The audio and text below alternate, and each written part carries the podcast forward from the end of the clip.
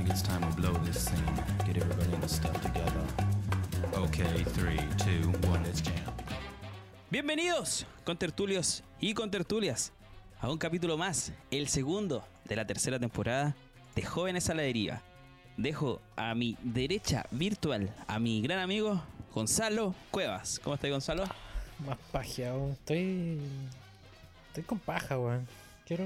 Tengo ganas de grabar, pero en verdad el día está pajero, weón. Y tampoco tengo sueño, nada, pero. Esos son momentos donde no quería hacer nada, weón. Quería morirte, weón.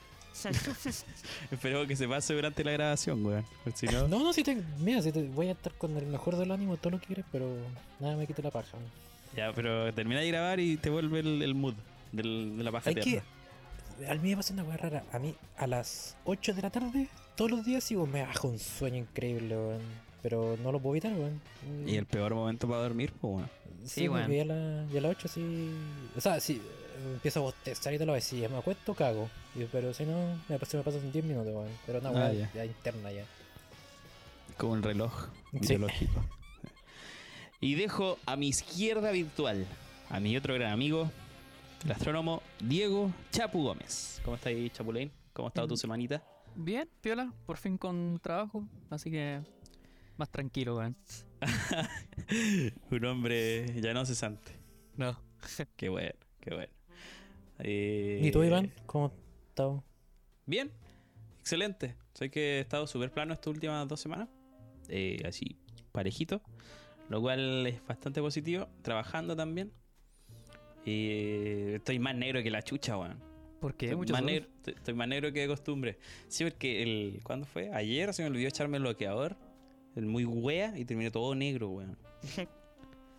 Así que, no, pero. Está haciendo mucho Ya, calor allá, piola. en serio, no, ¿no? No, ya estamos bajando la barrera de los. ¿te Sí. Ya bajamos la, la barrera de los 20 grados y ya Sí, están sí, sí. habiendo 17 grados, así como la Está rico, está está rico el clima. Sí, Sí, ya y, la, y el sol, pero lo que sí, el sol te queda ahí mucho rato ahí, o, aunque esté nublado, igual te quemáis. Igual te pega, sí. Sí, sí, sí. Y, y- y los jefes son piola, weón. Es que me caen súper bien. Como que me gusta ir a trabajar, muy contento. No te explotan, weón. No, para nada, para nada, para nada.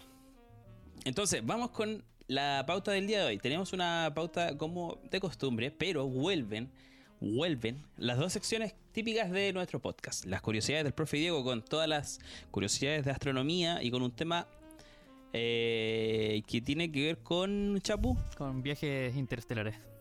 Viajes interestelares. Precisamente la tecnología que se tiene que tener para o, o- o- o alguna Eh, curiosidad. la- no, las posibilidades de cómo, cómo podríamos hacerlo. Casi como por lo que se sabe hoy en día. Ya, está preparadita esa, esa sección. Se suponía que venía la semana anterior, pero el Chapo dijo, no, prefiero prepararla bien, se me perdieron los apuntes. Mejor para la otra. Muy responsable, así que bien ahí. Y una contingencia variada. Así que, sin más que agregar, nos vamos al tiro de lleno. Si se, se dieron cuenta, pero cambié la estructura hoy día de la presentación, que antes como que me ponía a hablar de esto primero y Sí. los presentaba. Ahora lo di vuelta. Así que ahí va a ver cómo queda. Nos vamos con la contingencia de la semana.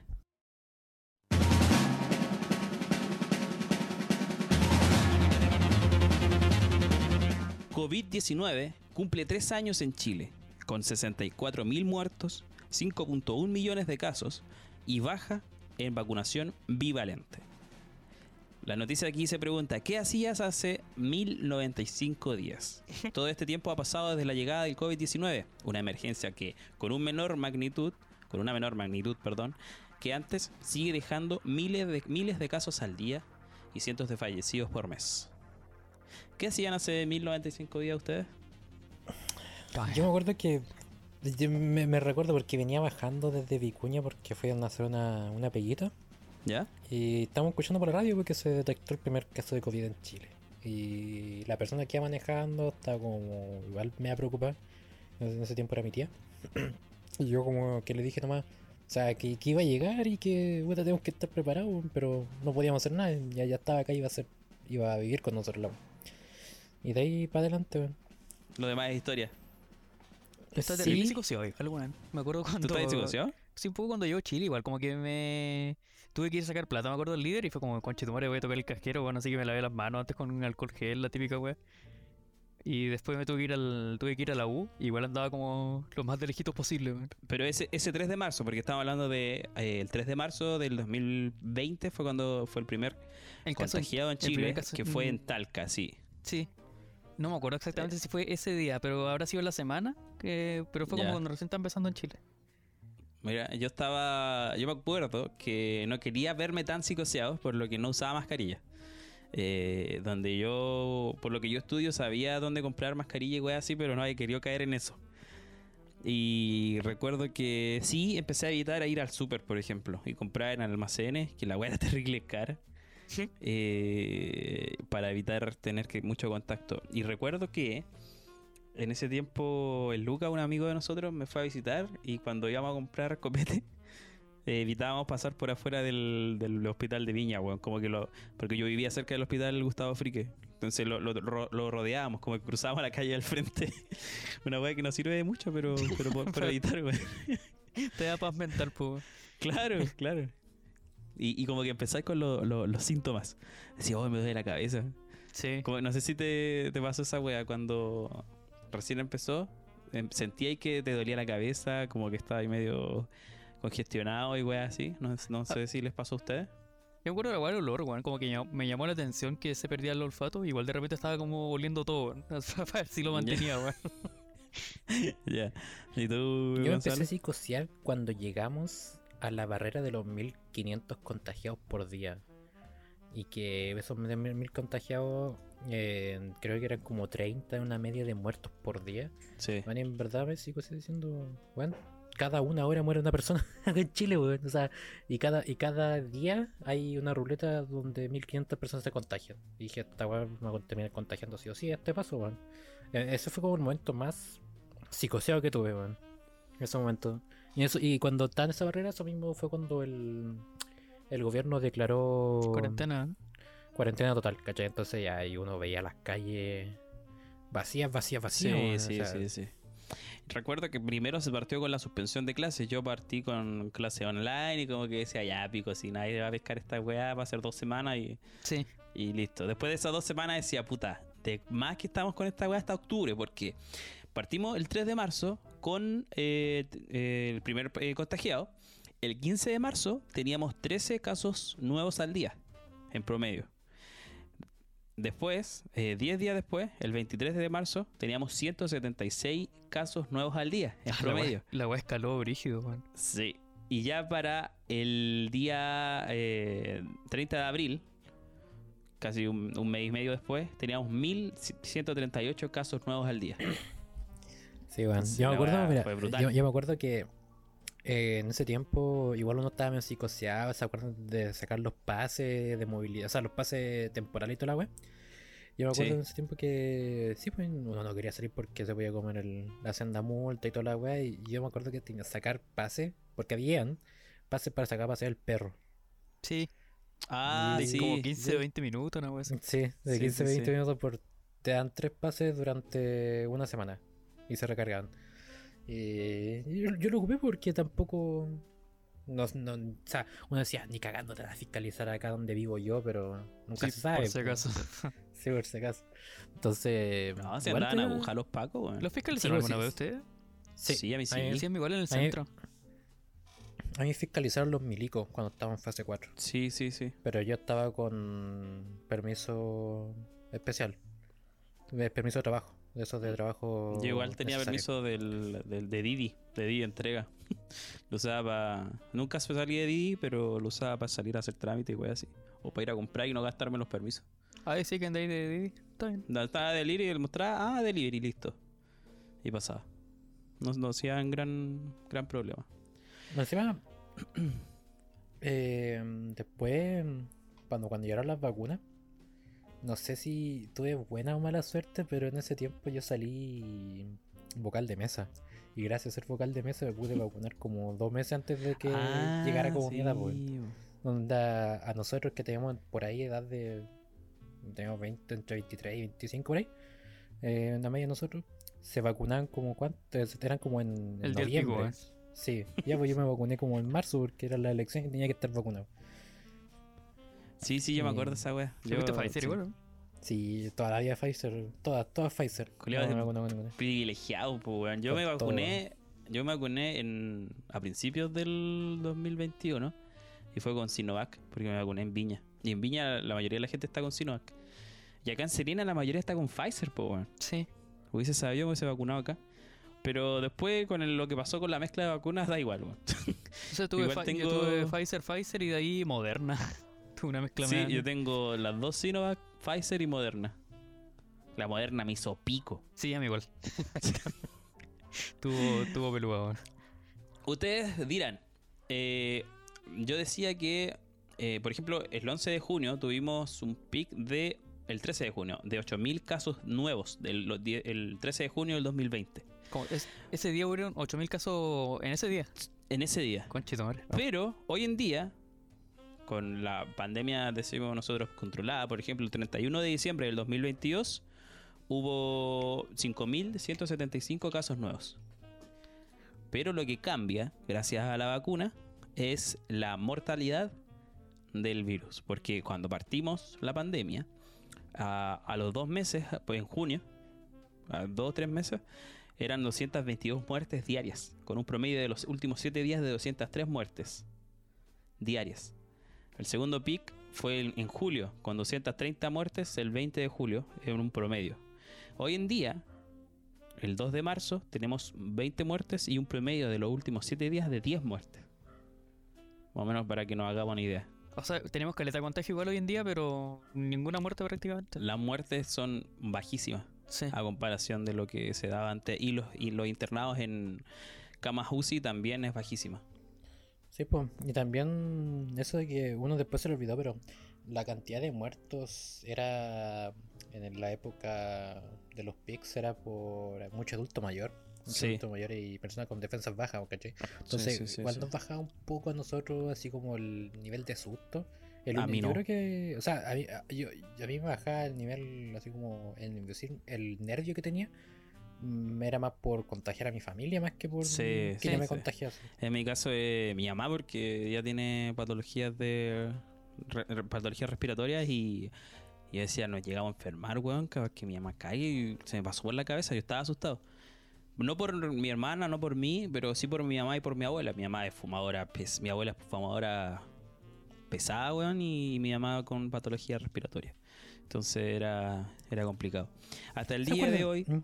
Perdón, No, ¿Se acuerdan? O sea, los primeros días, yo me acuerdo que intenté comprar alcohol gel y no había. Se ya extinguió el alcohol gel, weón. Fue increíble, weón. sí. Y después mascarillas misma igual tuvieron escaso un rato. La mascarilla. farmacéutica elevaron el precio como al triple del alcohol gel, weón. Tuvieron que meterse el gobierno ahí porque, weón, un alcohol gel que valía dos lucas lo están vendiendo como a seis, weón. Sí, sí. Y las mascarillas también. Y, Bueno, las mascarillas siempre han sido caras las que sirven. Y con la pandemia escasearon. De hecho, no veía ahí. Solamente se veían de las mascarillas no quirúrgicas. Y, ahí llegaron las típicas mascarillas De género. De género. Sí. La vieja confiable. La que uno las zapateaba para todos lados. Tenéis como un trapo culiado que lo tiráis para todos lados y después para la calle. Pa' dentro, Sí, a la cara, weón. Sí, sí, la weá era salir con algo en la boca. Y les quería, les contaba que eh, hasta, hasta el día de ayer el total de muertes es de 64.197 muertos En total. por COVID en total. Eh, y, y las, vac- las vacunas van 17 millones de, de personas completamente vacunadas con el esquema completo. 17 millones. Sí, 17 millones. Caleta, Casi po, todo Chile. Casi el 100%.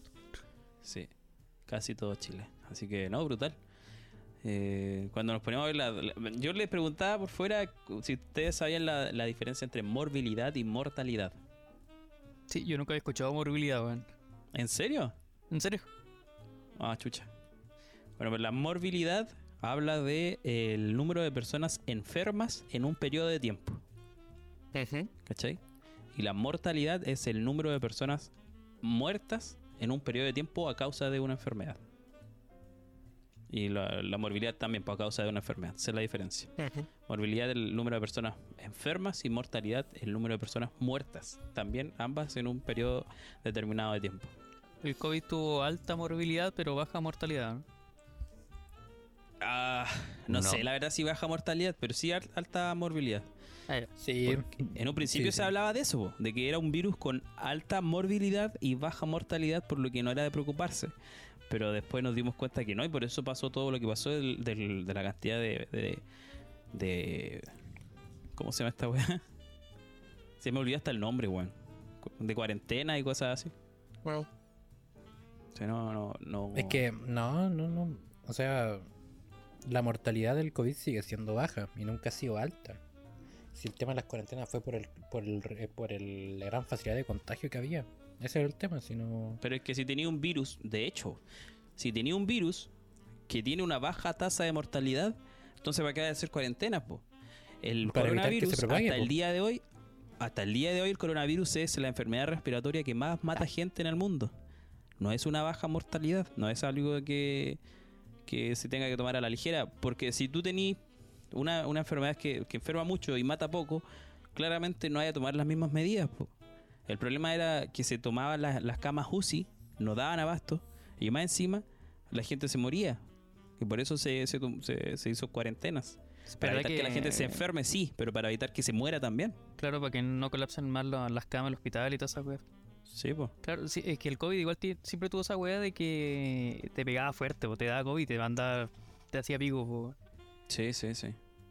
Claro, porque un, buen, un, un resfriado fuerte, claro, mal, pero que a mí me pasó, yo tuve COVID y, y fue un resfrío fuerte, pero pero la gente que caía a UCI o que se moría era también era era mucha. Sí, pues gente que le pegaba sin vacuna, sin nada. Sí, po, sí, po. Entonces, no, no, no diría que tiene, o sea, habría que verlo de boca de un experto, pero yo diría que no tiene baja mortalidad y leí de un experto que es el- la, la enfermedad respiratoria que más mata gente. Sí, sí, Entonces- sí, pues, igual no sé, por la neumonía en volar no mata tanta gente como, lo- como lo que llegó a matar el COVID, po. O, Claro. o Es bueno, que la neumonía eh, depende por qué es causada, pues por un agente patógeno. Estamos hablando de un agente patógeno en este caso. No sé si Que- me entendía lo que voy. Sí, te entiendo, pero yo difiero un poco y por eso, por eso busqué un poco más de información y et- esta página dice que una tasa de mortalidad se puede interpretar como la cantidad de muerte con respecto al número total de individuos en una población. Una tasa de mortalidad elevada mayor al 30% significa que hay una porción con alta de muertes que, eh, que, de- que, de- que dif- deriva de esta Sí, sí. de esta cuestión. Entonces, sí, yo estoy diciendo, no, no, no, te, no te estoy diciendo que no, no mate, pero no.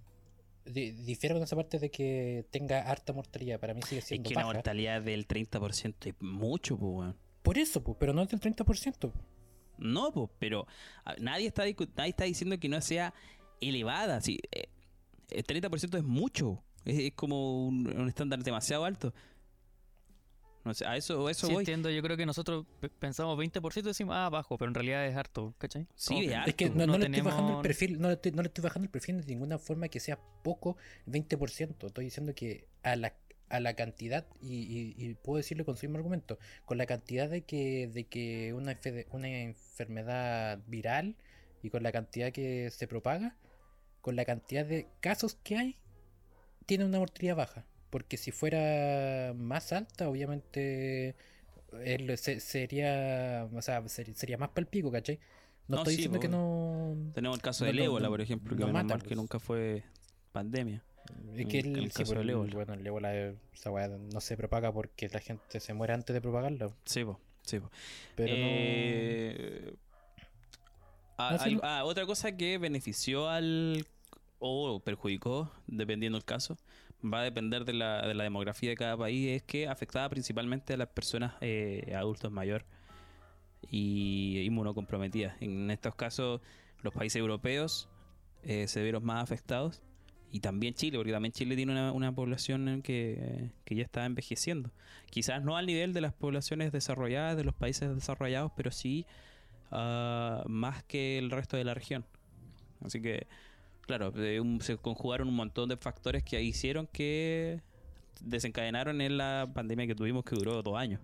¿Sabes qué? A mí lo que más me sorprendió a nivel de Chile es que conociendo cómo somos chilenos y que somos porfiados, weón, y que somos súper arraigados nuestra idea, weón, y somos súper eh, así como estoicos a lo que mantenemos, se respetaron, se respetó mucho el COVID, weón. O sea, la gente ocupaba toda mascarilla, eh, se respetaban lo- la el distanciamiento, weón, y weón, esa weón me sorprendió. Claro. No, no Ah, hubo tanto nunca, weón. antivacuna ni wey. No, No, no, no. Yo creo que lo- el país con más antivacuna eran los gringos, que es como típicos conspiranoicos y weas así. Sí. O en Europa que la típica weá que en Italia como que iban a las playas, la gente no Ah, estaba ni ahí. Sí, bueno, en Europa sí, en, sí. Europa habían más que antivacuna, era más anti mascarilla y Sí. anti confinamiento. Anticonfinamiento, sí, sí, sí. Y aquí no Sí, pasó eso. nada, nada, nada. Veníamos del estallido social, contestatario, weá, y no pasó nada de eso. Yo creo que les, les- les dieron miedo nomás. No sé, no- nunca. Bueno, hasta después cuando se que miedo justificado. se, se dijo de que nos podíamos quitar las mascarillas, había mucha gente con mascarilla y seguían haciendo jugando mascarilla. bueno, Sí, y- sí, sí, hasta hace poquito todavía había mucha gente usando mascarilla, sí, concuerdo. Pero, bueno, yo recién dije que duró dos años, la pandemia sigue en realidad, pero ya no la percibimos de la misma forma, no hay el mismo, no hay, no hay el mismo respeto a- al virus. Eh, no andamos tan paranoicos como antes ni nada de eso. De hecho, Es mi mamá imposible. decía, Es imposible mantener ese nivel de, de, de paranoia o de nerviosismo durante tres años, bueno, es que al final te vas a tener que adaptar, bueno, y si te vas a volver loco si seguís teniéndole Sí, miedo al sí, COVID, sí. bueno. Ahora, averiguando, yo, bueno, con- imagínate lo desconectado que estaba. No sé si ustedes saben lo que es la, las vacunas bivalentes. Bivalentes, ¿no? ¿No? Tienen el esquema de la cepa, tienen el antígeno para la cepa original del COVID, la, la que salió de China, y el antígeno para eh, la, la- la variante, la variante Omicron creo que era, que era la que la más, la más común. No me acuerdo si era la Omicron o la. Bueno, pero la weá es que tiene dos antígenos, para la original y para la, el- la Ah. variante que más se ha dado. Literal dos vacunas en una. Bueno, Sí, sí, sí. Y está dirigida a los personal de salud, a los adultos mayores y personas de población de riesgo en realidad. Pensé que bivalente te refería a la Pfizer que tenía que poner dos dosis. una wea así, pero no. Yo de primera cuando empecé a leer pensaba que eran las que tenían una dosis. Que, co- que como que eran que eh, dos en una, una wea así. Claro. Pero no. No, pues tiene que ver con la. Pero son, la- las que están saliendo ahora entonces, pues. Sí, sí, sí, sí. Sí, así que. Eh, ahí- en eso vamos con el tema de la. De la pandemia. Yo lo que no tengo claro, y y intenté buscar información clara y no encontré. Probablemente más de alguna de las personas que nos estén escuchando sepa y sea así. Que ojalá háganlo saber porque no encontré ninguna información de la- del calendario de vacuna, weón. Ah, de esos que salían, no me acuerdo. Yo me perdí, weón, yo me perdí. De... Después de que nos daban el papelito y solamente te con tu carnet llevabas el calendario calle. Era. Sí. No, no, no tuve cómo seguir el, el Sí, rastro. ese, ese, ese papelito que te dan era lo mejor que había, weón. Uy, qué, qué mulero tengo todavía. Sí. Yo tengo el carnet de vacunación acá. ¿Cuándo fue tu Ay. primera dosis? Ah, pero la tuya no vale porque fue especial, pues. weón. ¿Cómo? Sí. ¿Cómo que La especial, weón? Por vocal, pues. weón. La igual fue antes de tiempo. Ah, ya, pero- aquí está la mía. Yo me vacuné con mi. con el calendario. El primero de junio del 2021. Cacha, pues, weón. Pasó calita de rato. Caleta, weón. Yo me, me entregaron otra a mí porque la anterior ya se había como llenado las, eh, la wea. Mi primera vac- no, no, no sé. Mi primera vacunación fue el 2021, el 26 de abril. El otro, si no saben dónde está tu, dónde está el- su calendario de vacunación o su carnet de vacunación en Hospital Digital, con la clave única, y ahí están todas las vacunas que, que tiene, no solo la del COVID, sino que la de la hepatitis B, por ejemplo, en mi caso, y wey así. Así que hay un poquito de información. Pero bueno, con eso pasamos a la siguiente noticia ya, ¿o no? ¿O, o Eh, queda sí. algo? Sí, No sí, sé sí. ¿Qué vamos a hablar del Igual, COVID? ¿Cómo? ¿Qué- igual ya tenemos como 20 Tanto se ha hablado del minutos COVID ya. Sí. Ujú. Eh, lo que sí me, me carga cuando en Spotify nos aparece esa información de obtener información del COVID aquí. Me carga que ahora que se cae esa weá y ahora va a aparecer, weón. Ah, yo también. Una, una cosa que se me quedó. Eh, la única cosa buena que me pasó del COVID fue que tenía unos ramos más difíciles que la chucha en la U y al ser online lo pasé así, pero como con un 7, weón. Oh, qué guapa buena, weón. Lo mejorcito de la, del COVID. weón. A mí me pasó que todas las weas que pasamos en pandemia no, no me quedaron, weón. O sea, después cuando volví a presencial tuvimos que hacer un repaso todos de todas esas Ah, weas. bueno, Pero pero sí, encima lo, lo mío súper práctico, pues, weón. en los míos esos ramos pesados eran puta ramos de física 2, weón, así, súper frigia que yo con- en mi día a día rara vez lo voy a ver, porque eso lo hace Sí. otro profesional, pero yo tenía que saberlo. Bueno, Ya vamos con la siguiente noticia. Porque celdas de castigo, 19 torres, 850 guardias. Así es la cárcel más grande de América que ha levantado El Salvador para los pandilleros. En un solo día, el 26 de marzo del 2022, se registraron 62 homicidios en El Salvador. Ese día se decretó un estado de emergencia o de excepción que ha durado meses, por el cual se han levantado un montón de críticas al presidente de El Salvador, pero se tomó la decisión de crear una cárcel que fuese dirigida solamente a pandilleros. Eh, a raíz de eso se han eh, levantado un montón de críticas de derechos humanos al, gobierno de El Salvador por el trato que se le da a los presos. Weá que a mí me resbala por el pico. Así de simple. Porque estamos hablando del país más inseguro, uno de los países más inseguros del mundo, por culpa de estos hueones. Y que la gente ya estaba harta. Eh, desde eh, las típicas weas que hacen las maras de, de, de- cobrarle a la gente por su negocio y weas así, hasta tráfico de drogas, tráfico de personas, eh, un montón de negocios turbios que tenían y que se ha visto eh, disminuido en un 50%, alrededor de un 50%, las muertes eh, a raíz de las medidas que se han ido tomando. El problema es que es un gobierno muy populista, de eso no hay duda, de derecha, y que con tal de ganar votos sí se toma algunas licencias que, que no, no, no, debiese. Pero, puta, el resultado está siendo positivo hasta el momento, no sé qué opinan ustedes. es que yo creo que el caso del Salvador ya era extremo, weón. Entonces había que poner alguna medida, weón. 62 homicidios en un día es demasiado, weón. Hom- Homicidio violento, pues. bueno. Sí, weón. Con país, El Salvador no, no tiene muchos habitantes, no sé la No, no, no tiene tantos habitantes El Salvador como son países centroamericanos. Entonces, Entonces, no, La estadística que a veces se mide como homicidio cada, cada 100 cada personas. 100 mil habitantes. Sí, en Salvador debe, ser, debe estar con- por, por los cielos. Eh, sí, lo tenía acá la cifra, se me perdió entre tanta pestaña, pero eh, pero sí, sí, con- por eso te por eso decía, porque es uno de los países más inseguros que no esté en guerra. Entonces, Sí, o sea, ¿sabes qué? Yo estaba siguiendo ese tema del Bukele porque todas las críticas que llegan, al, sobre todo este tema de mano dura y toda la weá, eh, llegan desde afuera, weón. Y Ah. puta, es re fácil opinar desde afuera y que, y que se meten la- los derechos humanos y que toda la weá, pero prácticamente mm, no estáis lidiando con weones que van a la calle, van por la calle y se suben a los a, lo- a las micros para cobrarle la protección. Y si no les pagan, se los pitan. A, Sí. a ese nivel. sí. Y no, no, hay, no hay ley. Entonces, eh, es algo que se tiene que hacer porque no. Que, que, que vaya a hablar de derechos humanos una buena, a, pa- a pandilleros que vivieron, nacieron desde en las pandillas y van a morir en las pandillas porque así se criaron y no tienen otra mentalidad, ¿cachai? Entonces no. toda Claro. esa- encuentro súper estúpido toda esa todas esas críticas que llegan desde afuera y el mismo Bukele, que yo, yo estoy con muchas cosas de acuerdo con el Bukele, pero el buen dice, si tanto se critica, o sea, si tanto se reclaman de los derechos humanos, que vengan y yo se los doy, se los doy gratis, les pago el pasaje si quieren, y llévenselo.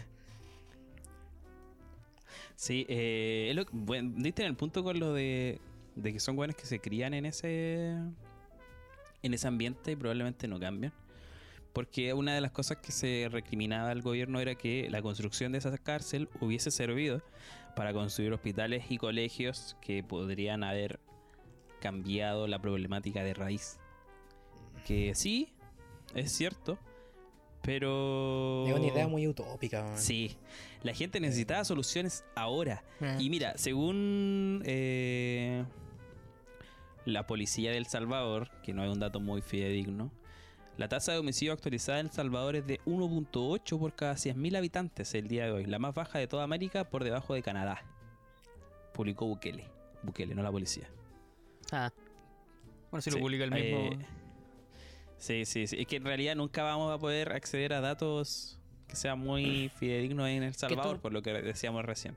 todo este tema de la reinserción social y de, y de volver a, a darle como otra vida, un cambio de perspectiva estos- estas personas, estos pandilleros, es algo que no se puede hacer en, el en un país tercer mundo, pero ni cagando. O sea, los países que pueden, que tienen estos sistemas de reinserción social y que en vez de, de encarcelar al weón y que se vuelva como entre comillas peor, eh, porque se dice mucho eso de las cárceles, porque a veces mm, la gente dice, ¿por qué no mandan tanto, por qué mandan tan poca gente a la cárcel?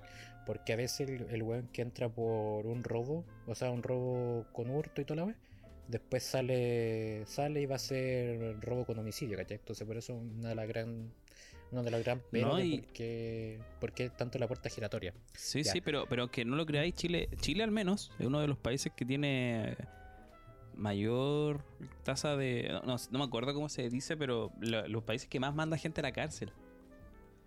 Entonces, tampoco están así que no imagínate, imagínate, sí, pues sí, sí, imagínate si, si Chile es uno de los países que más manda a la cárcel y la gente siempre critica esto de que el weón que roba sale a los dos días. Bueno, imagínate, o sea, qué, qué se puede hacer en, otros- en otros países, ¿cachai? Los, los países, bueno, lo- como decía, los países que tienen estos sistemas de reinserción social son como cinco con cueva, weón. O sea, está- de estar Noruega, en. Suecia, Canadá, estos países culiados donde tienen el, el dinero y el poder y, y no, no tienen estos, estos dramas de pandillas que tienen estos países para poder hacerlo, ¿cachai? Eh, pero no, no se puede hacer nada más, somos un país del tercer mundo, weón. Sí, No. bueno.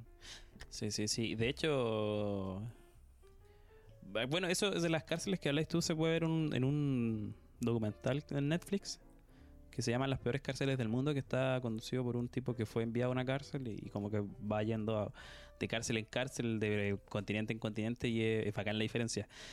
Ah, por ejemplo, las cárceles en, en Finlandia, en esos países así, ni siquiera tienen rejas. Eh, eh, yo, yo iba a decir Son, eso. tiene una, una habitación. En Tienen, no, eh, son como hostales donde los jóvenes van, pueden ir al, al- al living, van a trabajar. Pero esa weá acá no se podría hacer, po, weón. No, Ni se No, podría po, hacer. Se sube por el chorro.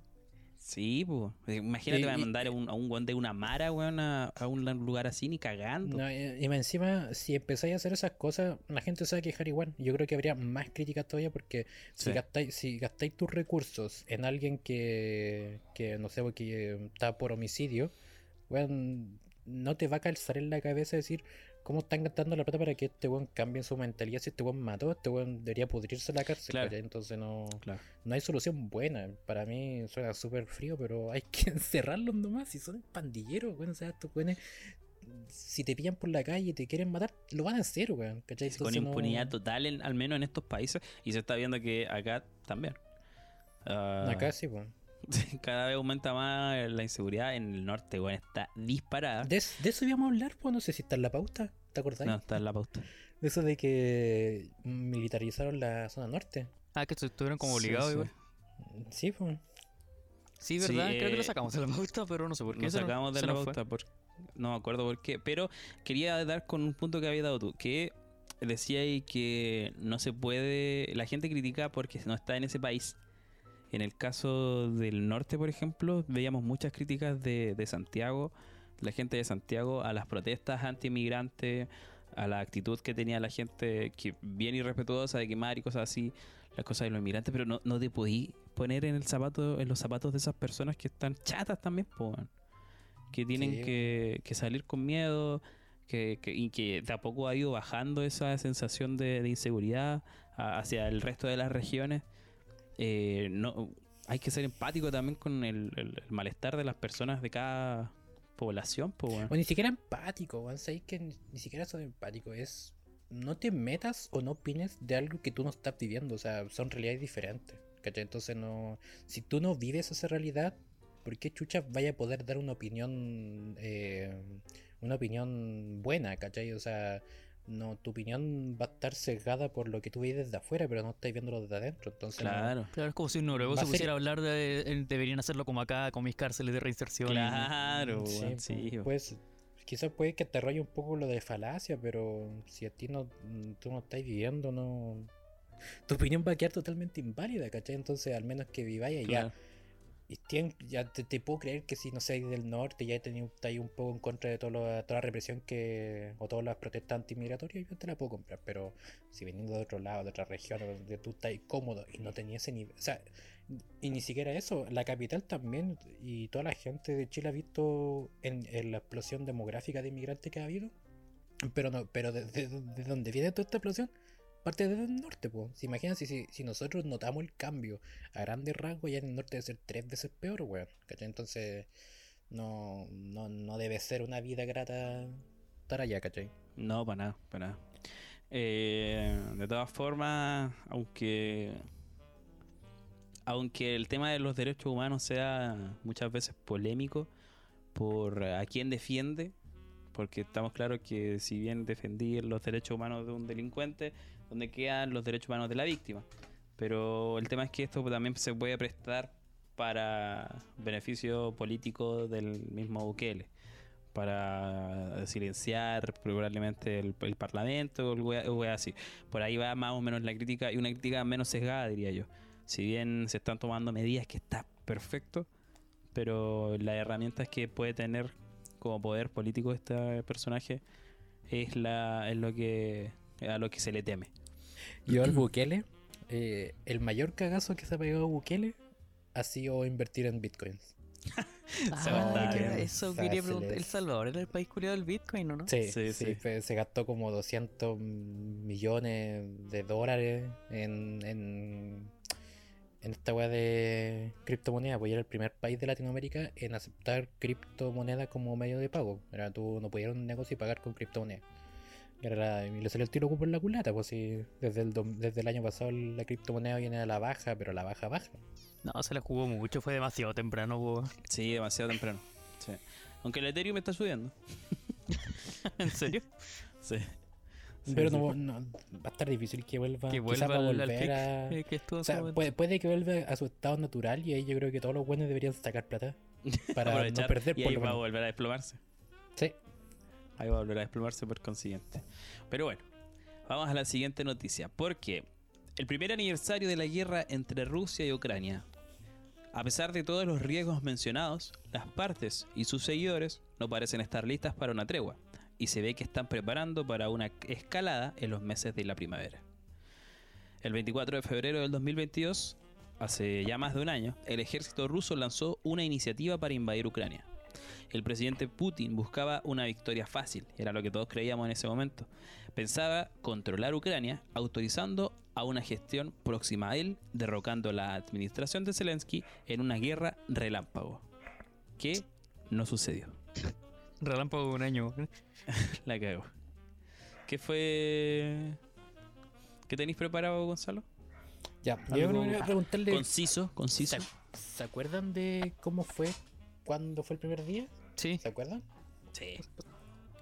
Eh, ya pues, ¿qué, qué, ¿cómo están? Ya, yo me acuerdo que estaba, yo me acuerdo que eh, estaba viendo las cámaras de, que era como la, la plaza de armas de Ucrania, donde estaba el palacio, esperando a que llegaran los tanques rusos y dejaran la cagada. A ese, esa era la, la, la, las expectativas que tenía. Y nunca fue. Yo me acuerdo que Nunca estaba viendo en el computador. Era tarde, fueron como la una. Y de repente llegó Milela y me dijo, este cuando el Putin se volvió loco, al final in- invadió Ucrania. y fue como, ¿qué? ¿Me estáis weando? Y fui a ver la tele y dije, conche, tomar esta weá es tercera guerra mundial, weón. La primera weá que uno piensa de eso, weón. Sí, sí. Sí, Y sí sentí como una sensación culiada de... No, no sé cómo escribirla, pero como de... Como que te abruma. Fue raro. Sí. Fue, fue como que te, te descolocó, weón. Sí. Sí. sí, sí, Yo me acuerdo que me dormí temprano ese día porque la invasión fue como a las 2 de la mañana, como, como dijo el Chapo. Y yo me desperté en la mañana y bajé, así como a tomar desayuno. Mi hermano dijo, eh, Rusia invadió Ucrania. Y dije, ¿qué weá? Y fui a ver el- la tele también y sí, pues creo la cagaron. Y dije, esta weá, por favor, que nos cale a más, weón. Y, y tenía más nerviosismo, más que la invasión propia, que después, como en cuatro horas después que vi la tele, eh, se iba a pronunciar la OTAN. Con qué respuesta iba a dar. Ah, weón, esa, sí, weá, sí, esa, sí. esa- esa weá me, me, me dio un poco de, de nerviosismo. Ya con todo lo de que. De re- de- del aniversario de, de Rusia y toda la weá. Hay una cuestión geopolítica que son bases estándar que se tienen, que es cuando un país invade a otro. La razón para invadir a ese país creo que tiene que ser de 3 a 1. Es decir, que tu población militar debe ser tres veces mayor que la otra para, mm, para poder invadir el país, para que sea una victoria. ¿cachai? Porque no, si no, si, es dos veces mayor nomás, puede que no te salgan los tiros por la culata. Y claro, por Rusia, como se tenía antes de la guerra, que Rusia era una potencia mundial, que sus militares eran buenos y que toda la weá, y que mm, la población militar de Rusia eh, es alre- al principio de la guerra era alrededor de 200.000 efectivos. Eso es lo que, lo que te entendía yo. Y, mm, y Rusia eran como cuatro palos, pues sin contar los ejércitos de reserva. Claro. Y no, no resultó. Por ese motivo no resultó y no salió como quería y se empezó a ir al, al declive, Rusia total y, y no... Y se, se, se estancó la guerra. Bueno, o sea, yo no, no sé cuánto duró la guerra del Golfo, que fue la última gran, o sea, como la última gran guerra así como moderna, pero que una guerra dura un año, no sé, lo encuentro súper raro y que supuestamente ya hay que hacer una, una guerra relámpago, ¿cachai? O sea, claro, precisamente por eso. Por eso. Porque se Eh, hay que era que- la guerra del Golfo. Mira, para responderte a eso, aquí dice: comenzó el 17 de enero de 1991 y finalizó el 11 de abril de 1991. O sea, no alcanzó a durar un año. No, po, porque, o sea, es raro que una guerra dure más de un año porque el desgaste que se ve. Eh, y lo único que yo creo que lo ha solventado, que lo ha podido solventar esto de, Rusia, fue porque Putin, no lo dije yo creo que lo habré, dicho, pero Putin se venía preparando en el 2014 con esto. Eh, Putin, el 2014, cuando se anexó Crimea, eh, lo hicieron pico a, a ¿cómo se esto? A sanciones. Entonces, y le dolió. Entonces, este weón, eh, desde el 2014 hasta que invadió, se venía preparando con plata. Es como eh, todo lo hacía mirando a una futura invasión. Sí, sí, lo, te- lo tenía más que claro. Y, eh, y después cuando invadió, por eso ha podido solventar tanto esta guerra, porque yo creo que está ocupando todas sus reservas que venía preparando en el 2014. Eh, yo creo que, o sea, a grandes rasgos, eh, Rusia ahora tiene el plan de, solidificar esas cuatro regiones que se anexó ahora y que las reconoció y, Ucrania qu- quiere, quiere vo- devolver esa a tener ese control de esa cuestión. Entonces igual está como un poco lejos de la de, que se alcance un, acuerdo de paz y toda la web. Y justo en este en este como aniversario, una weá que pasó súper rara que lo encontré fue que China, el presidente de China, no sé si presidente, primer ministro, no cacho, pero el weón que gobierna China, Xi dio, Jinping. dio un. Sí, se llama Xi Jinping. Dio su, un discurso pues, acerca de la guerra. pues, y dio 14 puntos porque para terminar el conflicto. Pues, y los son típicos. eh, asegurar la población civil. eh, tener corredor humanitario. Asegurar, asegurar la ruta del. Que dice la ruta del cereal, que es para que salgan los, los barcos cargueros y todo. lo- Y, la, y el punto que creo que más brígido que fue respetar la soberanía de, de los países. Y esa weá es un tiro directo para Rusia, po, porque Rusia. Sí, sí, cuando se creyó que le iban a dar el favor y al final no. No. Y Sí, sí, es que Rusia se mantiene muy neutral porque. O sea, Ru- eh, Rusia, China, se mantiene muy neutral porque tiene mucho acuerdo Económico. eco- económico. Puta, y más que nada es eso, o sea, y ahora está en una guerra de.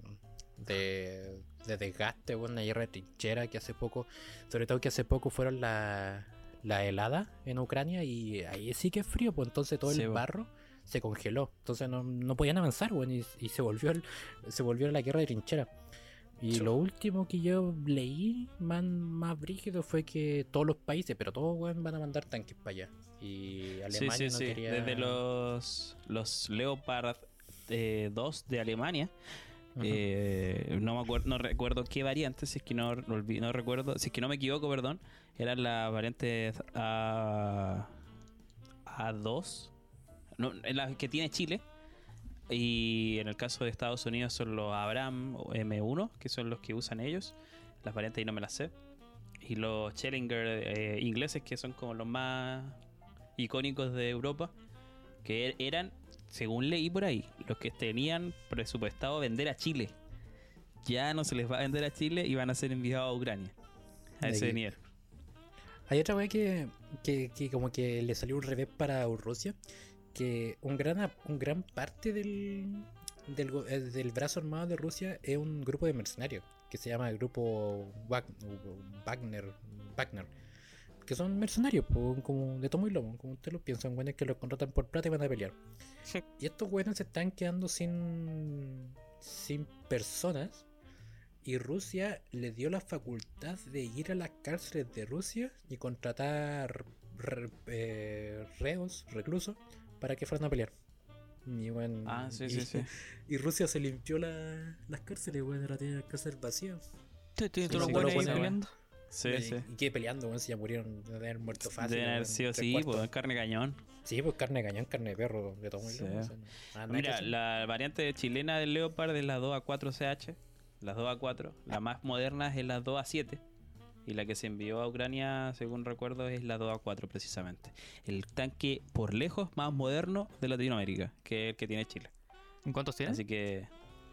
No, no recuerdo, está chi- Tiene arriba de 200, weón, pero no, Ah, no son- recuerdo cuánto. Ah, pero una flota así bien grande. Sí, sí, sí, una flota grande, eh, bien im- impenetrable y bien disociada para el resto de, de países que no tiene oportunidad contra los Leopard 2 a 4, básicamente. Y varios países que estaban en contra, o sea, que no querían mandar su tanque porque obviamente si mandáis tu tanque y te lo capturan, te van a cachar la tecnología que ocupan esos tanques, por eso era Claro. como una gran razón de mandarlo. claro, Eh, claro. Pero ahora todos están mandando Polonia, Finlandia, weón, países limítrofes de, de Rusia, están mandando tanques para Rusia, o sea, para Ucrania, weón, y bueno, yo creo que esto fácilmente tiene para medio año más, todavía de, de puro tira y afloja. Sí, pues, Rusia no había dicho que si se metían iba como a, a mandar bombas nomás, que no están ni ahí. Sí, se llegó a eso. Es que sí, bo, pero no, no puede hacer nada. O sea, eh, si no mal recuerdo, Finlandia ya está haciendo una cerca que va a demorar tres años, como el, la- el muro de México y Estados Unidos. ¿Qué? Ya, pero todo Finlandia haciendo todo con la zona limítrofe, weón. Y sí, tú sabes que Rusia ya se está quedando un poco eh, solo. Ahora la pregunta es.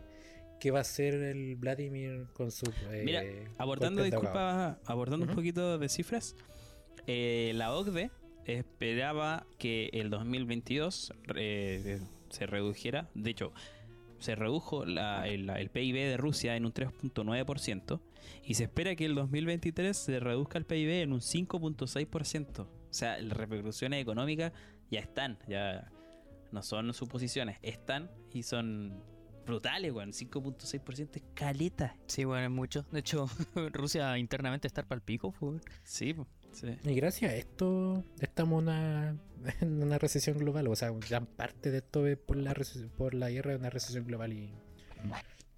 No sé, bueno, está, está raro, pero yo me acuerdo que una vez tú me dijiste que tu profe te dijo, no sé de qué profe, pero eh, qué raro que el mundo esté en paz. Cada cierto tiempo debe haber un conflicto de, de cualquier tipo para que... Porque es lo- el curso natural de las cosas, weón. Tenía, sí. Sí, sí, Y sí. que Ten- no... que no tenía se una profe, tenía una profe en un electivo en la U que era terrible bélica, weón. Y siempre hablaba de guerra. Y la- el, el curso no tenía nada que ver con guerra, pero siempre hablaba de guerra. Y sí, pues decía que. Era bélica nacional- en el sentido literal de la palabra. weón. Sí, pues sí, le encantaba la guerra, weón. Como el profe que- del- de la película de la ola, güey. Sí, sí, sí. Decía que el curso natural de la humanidad es tener conflictos armados y que el que no hubiese era un- una pausa en. Así que tiene razón. Me acuerdo que también me dijo que Chile tiene una base militar secreta eh, frente a las costas de Perú. Y, y le creo, weón. Va a perder en Perú. Puede ser. Le weón. creo. Sí. Y que los peruanos saben, pero que no hay algo público. Pero que los peruanos saben que en caso de cualquier conflicto hay una base militar frente a sus costas. Ya yo estaba, yo estaba escuchando a un economista el otro día que dijo que esto de la crisis económica que estamos viendo ahora, porque sí, estamos en una crisis económica, estamos en una recesión global, es algo natural de la economía. La economía tiene que tiene que en ciertos tiempos Caerse. sentir un golpe, sí, caerse. Es muy inusual que se mantenga al alza o que se mantenga plana, weón. Sí o sí tiene que pasar algo, weón. Y pasó ahora, weón. nos toca, weón, así que no sí, nada. nos tocaba vivir algo. Bueno, ya fue suficiente con la. eh, con el tema de la pandemia, pero. Pero no había una recesión grande desde el 2008, ¿no? Desde la de la... sí, la Sí, inmobiliaria. pues, 2008. 2009, sí. Sí, Y sí. antes fue la, creo que antes del 2008 fue la crisis del punto com. El 2000, por ahí. Eso es decir, los 2000. Y Sí. sí, cada cierto como tiempo. cada 10 años la wea. Una wea sí. Cada 10 años debe haber un cambio brígido en la economía. Sí. Pero bueno, ahí bien conciso, bien explicado y suficiente de contingencia por esta semana al menos. Así que esto fue la contingencia de la semana.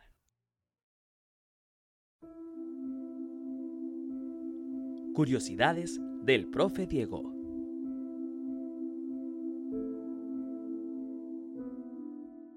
Y ya estamos a 2023 y el punto más lejano al que ha llegado el ser humano en el espacio exterior es la luna como tal, ¿cierto, Chap? Exactamente. El Y- humano, como humano. el humano, la, la persona en sí. Y la humanidad ha, ha llegado, lo más lejos que se ha llegado es precisamente a 153 unidades astronómicas del Sol, que es precisamente la Voyager 1, que se espera que en unos 17.000 años supere la nube de Oort. Pero ¿qué pasa en, el, en Cuando sale la, con la humanidad? Cuando sale la nube de Oort. Ah, no, nada. No, sí, también explícalo. Eh, O sea, ¿qué pasaría cu- cuando salís de la nube de Oort? Se supone que salís del, del- del sistema solar, ¿cierto? Claro. Y ya es como que en el fondo salís de la, de la influencia del sol y estáis por las tuyas en el, en, en el universo, ¿cachai? Estáis en el, Ya. en el medio interestelar.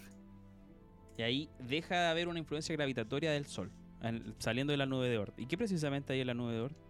Eh, ¿Sabéis que la nube de Oort es una weá eh, teorizada, pero nunca se observó ningún objeto? Eh, simplemente eh, se cree que de ahí hay partículas de hielo como ancestral de cuando se formó el sistema solar y que de ahí vienen al que otro cometa de periodo muy largo, porque la mayoría de los cometas vienen en realidad del cinturón de Kuiper, que es el que está después de ¿Ya? Plutón. Entonces Ya, es ya. como una mota de polvo, o sea, una nube de motas de polvo, pero más grande, que está ahí rodeando el sistema Ah, solar. Y una weá enorme. Sí, de hecho, se espera que entre dentro de unos 300 años la, la sonda a la nube de Oort. Y imagínate, pues, le van a quedar 17.702 años para salir de la nube de Oort. Es gi- es gigante. Sí. Pero, ¿qué pasa en el caso de los viajes interestelares? Eh, la ciencia ficción ha, ha- ha- ha imaginado mucho este tipo de cosas, pero ¿qué nos queda para lo tangible? Para lo, lo- lo- lo lograble y lo no lograble. Que, eh, ¿En dónde está la humanidad situada hoy en día en cuanto a viajes interestelares? Exacto. Eh, bueno, la, la humanidad como viaje interestelar igual estamos en pañales. O sea, lo único que hay es idea, hipótesis, alguna que otra teoría o algún modelo, pero no hay nada que esté como construido que digamos esto nos va a servir para salir del sistema solar. Igual, No hay nada, nada, nada, nada. ahí vamos, vamos, a estar, vamos a estar viendo, vamos a estar viendo como lo, lo que hay. Eh, igual tener un poco claro la- las distancias, porque pongámonos como objetivo llegar por lo menos, para que sea un viaje así completito, llegar a la, a la estrella más cercana del Sol, que es Próxima, ¿Cuál sería? Próxima Centauri, Ah, ya, ya. que está a una distancia de más o menos 4 años luz. Uf. 4.2 años luz. Al lado en términos astronómicos.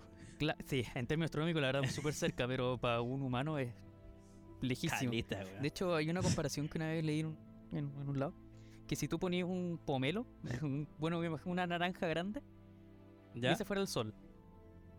Si ese fuera el sol y lo ponías en, en Santiago, más o menos en el centro de Santiago, ¿Ya? Próxima Centauri sería una pelota de ping-pong ubicada más o menos en Ecuador, weón. En Eco. Sí, Conche tu madre, weón. Como para tener una idea. siendo proporcional a los tamaños de, de, naranja y, y, y pelota de ping-pong, ¿cierto? Claro, si, si la, toda la Ya. distancia bajaran a eso, si pudiéramos reducir el sol la pelota al porte de una naranja, ni hablar de la Tierra, weón, como quedaría. Claro, obvio. Próxima Centauri sería como una pelotita ping-pong, así más chiquitito. es calita, Sí, pues, entonces imagínate tratar de ahí salir, ni siquiera hacer la naranja, pues nosotros somos un- una mota de polvo al lado de la naranja. De ahí queremos movernos hasta Ecuador, pues. Eh, Y eres- de- eres- y claro, después la, la volver, Tierra po, sería... Exacto. Y después volver. ¿Qué cosa? La, la Tierra sería esos poritos que tiene la naranja, pues de ese tamaño aprox. Más o menos, sí, la comparación de la Tierra al Sol es, es ridículo, weón. El Sol es como Sí, uno weón. demasiado grande. Oh, brutal, weón, brutal. Entonces, eh, Ya, precisamente, Estamos como... ¿a qué va? Espérate, ¿puedo ¿Mm? hacer un poco, puedo, puedo preguntar una cosa que me salió, que antes siempre se pensaba y toda la weá? Ujú. Eh, eso, eso dentro de esa teoría, ¿todavía existe la del agujero de gusano? Sí, sí, sí, el agujero de Ah, gusano, ya, sí, ¿En serio? ahí, era, era full, sigue ahí full estoico, ficción. Sí. Ya, ya. Ya, ya, ya, vamos, vamos entonces con el tema. Ya. ¿Qué- Mira, el... Primero pensemos como, si, ¿qué pasa si tuviéramos un cohete? ¿Qué tan grande tiene que ser un cohete como los que conocemos hoy en día para poder llegar hasta, hasta allá? Hasta Próxima Centauri por lo menos. ¿Qué tan grande tendría que ser? Sí. ¿Y qué, qué tan grandes son los cohetes hoy en día? Bueno, es como un departamento, un- o sea, un edificio de, de departamento de 30 pisos, donde Oh, el, último piso es la cabina y todos los otros 29 pisos combustible. Sí, esa es la, la gracia de los cohetes. como- Y ese combustible es para salir de la Tierra, ¿no? La gran mayoría es para salir de la Tierra. Después hay otros Ah. más chiquititos que son los, los que se ocupan para moverse en el espacio, que en realidad no es tanto, porque como estamos hablando igual fuera de grabación, pero para decirlo ahora, eh, cuando tú estás ahí afuera, la mejor forma de impulsarte, de ganar velocidad, es eh, aprovechando la gravedad de los planetas o a- aprovechando gravedad en el fondo. No con, Claro. con, con combustible fuerte. Pero ¿qué pasa? Si nosotros saliéramos del, del, del Sol, si quisiéramos viajar a Próxima Centauri, en algún momento quedaríamos en medio de la nada. Entonces no tendríamos de dónde agarrarnos gravitacionalmente para tener más impulso. Claro. Entonces claro. habría que aplicar Ah, combustible. ¿que- queda- ¿quedaría estático entonces saliendo de la...? No, no, queda ahí por, ¿Del por, iner- sistema solar? por inercia seguís con tu misma velocidad, pero sería poca, entonces tenéis que por lo menos aumentarla. Ah, ya. Entonces, una vez que, pues, tú- bueno, ah, fuera de podcast hablamos, se aprovecha la influencia comúnmente del, de Júpiter, Sí. que es el planeta con más, con más gravedad. Se aprovecha la influencia gravitatoria de Júpiter y se sale a una velocidad constante que nunca de- se detiene, ¿cierto? Exacto, sí. Por la primera ley de Newton, mantener la velocidad todo el rato. Ya, ya, ya, ya. No hay, no- Ah, no ya. hay nada que te haga ir disminuyendo la velocidad y no. No hay fricción. po. No. Es pura inercia, es la inercia eh, ideal, po, realmente. Claro. Claro. Ah, ya, entiendo. Entonces, y si quisiéramos aumentar la velocidad, ¿cuáles son las opciones? Bueno, aquí hay que ver qué tanta velocidad necesitamos. Igual para tener una idea, si por lo menos, para no pensar en velocidad de la luz o cosas gigantes, si pudiéramos viajar a un 10% de la velocidad de la luz, así como algo ya más o menos razonable, podríamos llegar a Próxima Centauri en 40 años. En 40 Sí. años. A una velocidad... Del 10% de la velocidad de la luz. ¿Y eso cuánto sería? En kilómetros, pero el- la velocidad de la luz son 300.000 kilómetros por segundo, entonces 30.000 kilómetros por segundo. 30.000 kilómetros por segundo. Una poca cosa, Sí. weón. Algo poquito. ¿Y a qué Bueno. velocidad viaja comúnmente la- las sondas que se manejáis ese dato? No, ahí me pillaste, no sé qué velocidad Te ve realmente. puta. Ya. Ya, pero la velocidad, no, Pero es que no, ni- no ni caché si- como la ni velocidad más siquiera- alta que ha alcanzado la Ni humanidad. siquiera es un porcentaje, ni, ni siquiera un 5% de la velocidad de la luz. De ahí para abajo, por lo menos. Las velocidades que, que se han alcanzado como récord. Ah, ya. Ya, ya, ya, ya. Ah, Es entonces que estamos lejísimos. Claro. es- co- que tendría que crear una. ¿Cuántas fuerzas G habría dentro de, ese, de esa cápsula, weón? Te morí. Además, pues tendría que preparar la tripulación y, y de- tratar de, de evitar que se enfrenten a esas fuerzas G, pues, para que no se mueran. Y, no, y encima, ya 10%, ya te pones 10% de la velocidad de la luz, 40 años. eh, tendríamos que averiguar un método de, no sé, de criogenización, porque 40 años de ida, 40 años de vuelta prácticamente no, no te queda tripulación ya, No, pues no, pero pues, Es una vida completa. No, No y, es- tendrían y que eso, pues ser tendría que, tendría que pues. salir con 20 años para llegar con 100 años de vuelta, weón. No, No no te da, cómo. weón. No.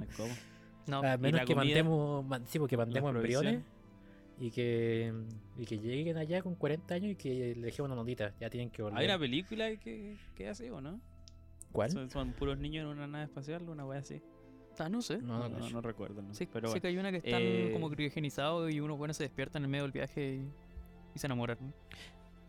Hay mucha ciencia ficción de Sí. criogenización, weón. Hasta en Interstellar otra vez- tiene esa weón. Sí, po, sí, po. El Matt Damon cuando está criogenizado allá la chucha y, y lo quieren rescatar y todo lo demás. Sí. Eh, hablábamos la otra vez de los agujeros de gusano. Yo pensaba que los agujeros de gusano eran una wea aparte a los agujeros negros, weón. No, son lo mismo. Tú me decías que, no, porque tiene, tiene que haber un agujero negro para poder haber un agujero de gusano. Hablemos al tiro del agujero de gusano. La primera forma, como el atajo. Porque el agujero de gusano Claro. no es aumentar la velocidad o tener un supermotor, es en- No, po. encontrar un accidente en la naturaleza que nos ayude a, a viajar de un lado a otro. Todavía son teoría y no hay una comprobación del agujero de gusano, ¿cierto? Claro, no, todavía no hay teoría. Eh, o sea, ah, No, hay- no hay teoría. eh, no, hay teoría, todavía no hay comprobación. Eso. Ya, ya, ya, ya. Claro, porque el mecanismo por el cual dos agujeros negros se conecten, no sé si está muy claro.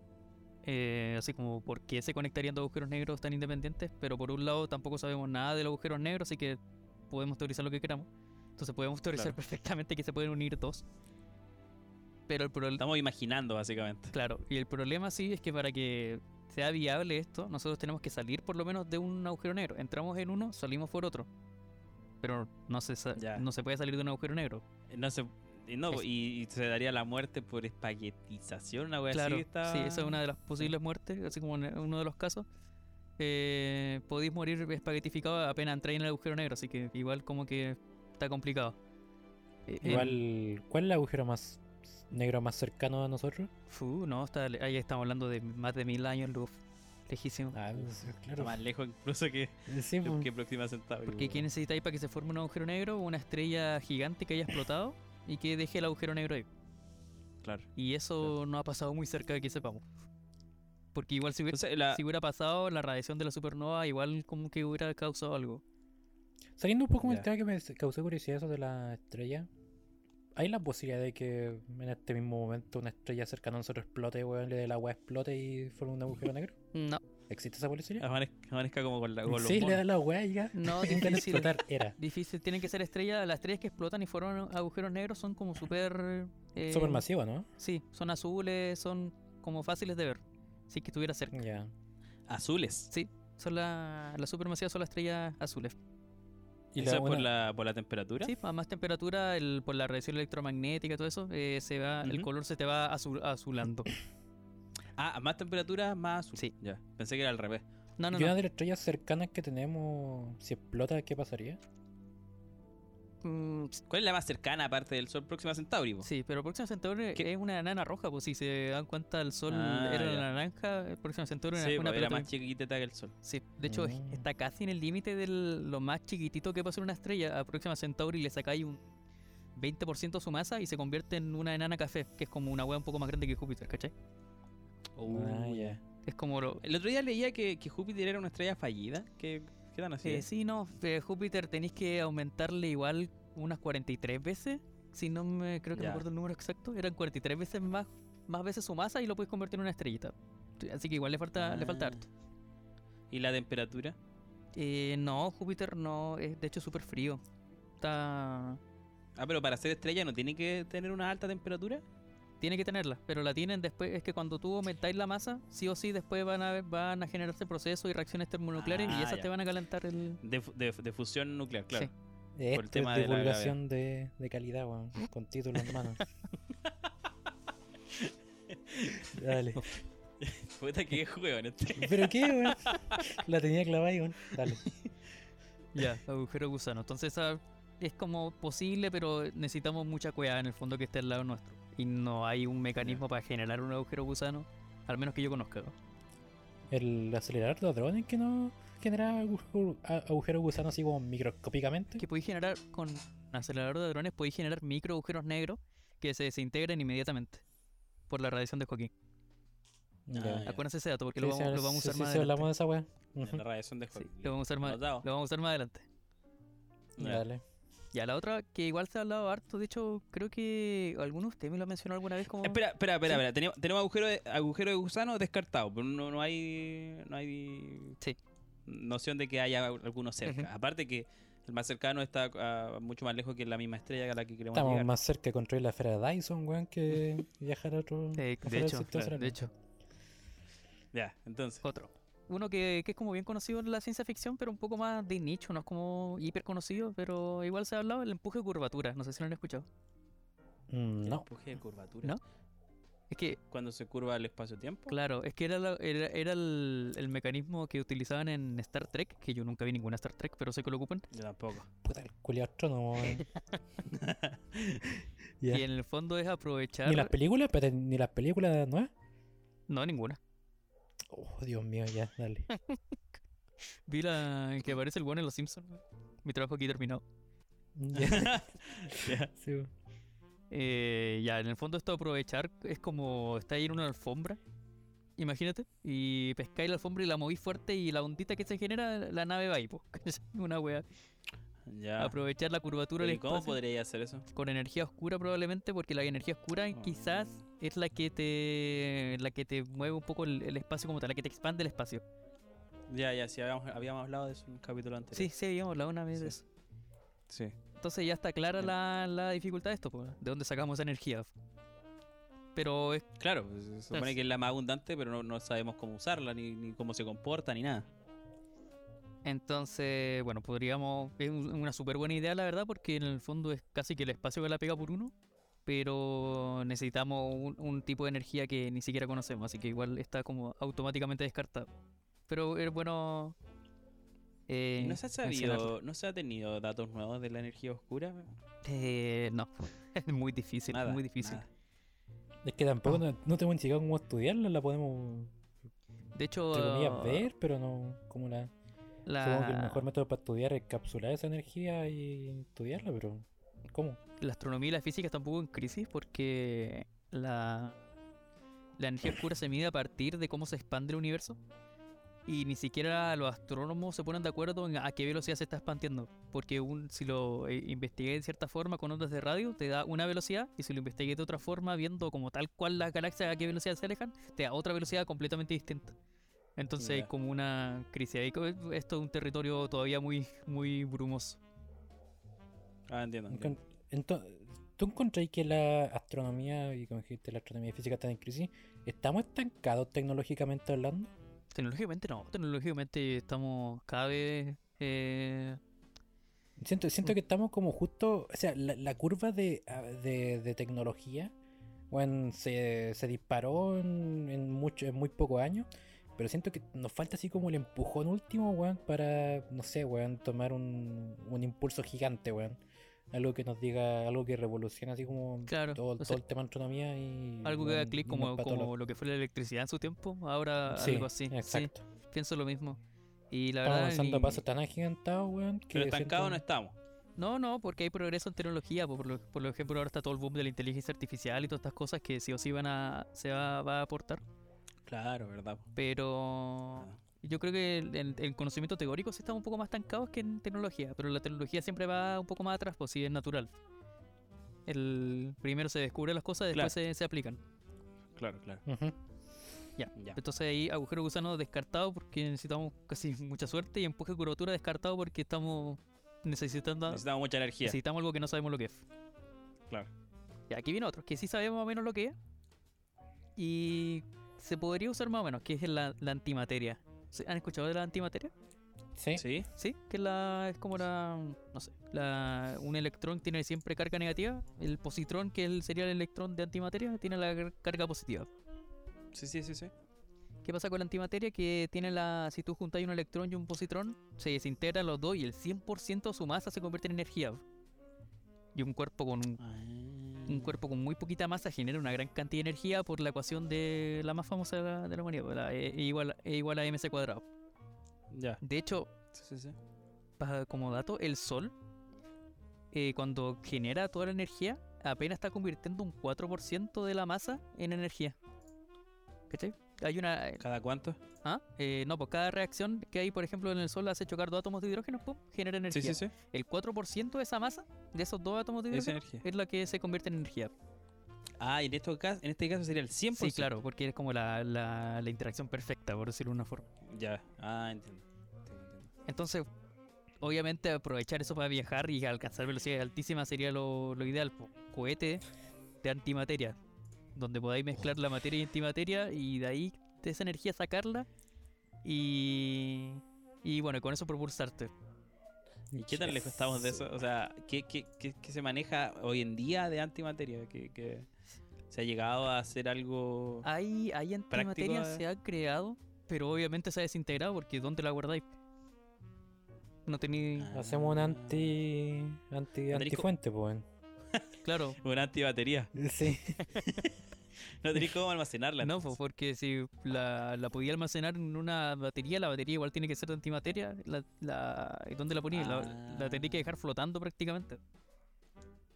Ah, se te necesita algo de antimateria también para almacenarlo. Sí, o, si no, o, no lo- o si no explota.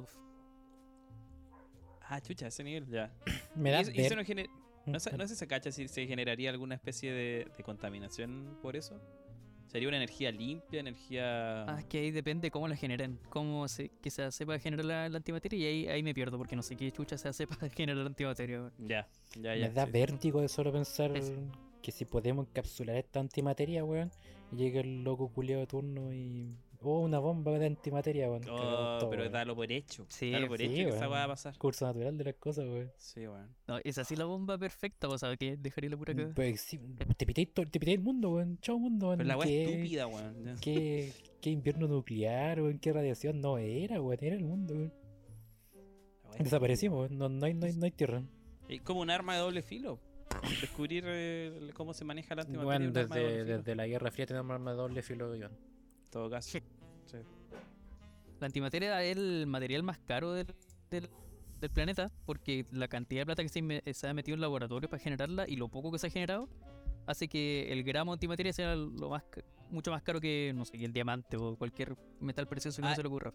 Entonces, oh, ya. Creo que buen Sí, dato. sí, sí, sí, ha- había, había leído en un video eso que un weón visitó la, la planta culiada y, mm, y dijo que, que la ¿Cómo se antimateria era, la más, planta? era más cara, no me acuerdo, weón, La planta pero culiada.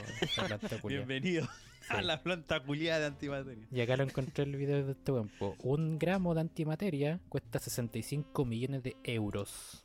Oh, conche tu madre, weón. Buena, no tenía el dato, pero sabía que era caro. weón. Pero es, es brutalmente caro, weón. weón. Es el material más caro del, del planeta, weón. Por lejos. Entonces, antimateria no, porque es- muy caro. Sí, pero yo creo que sí, es muy caro y hay limitaciones tecnológicas de cómo guardarla, pero yo, yo Claro. creo que a alguien se le va a ocurrir cómo hacerlo, si es algo... Hay que, y que, y que esa, esa planta se gastó 65 millones de euros y se desapareció la wey. Como que ya, trabajo hecho, weón, vámonos. Acabamos de perder El trabajo aquí 65 ha millones, terminado, weón. literal. Sí. No, pero yo creo que gastaron menos, pero generaron menos de un gramo. po. Onda, gastaron 30 millones y generaron medio gramo. Ya. ¿cachai? Ah, claro, sí, todo caso. Buen punto.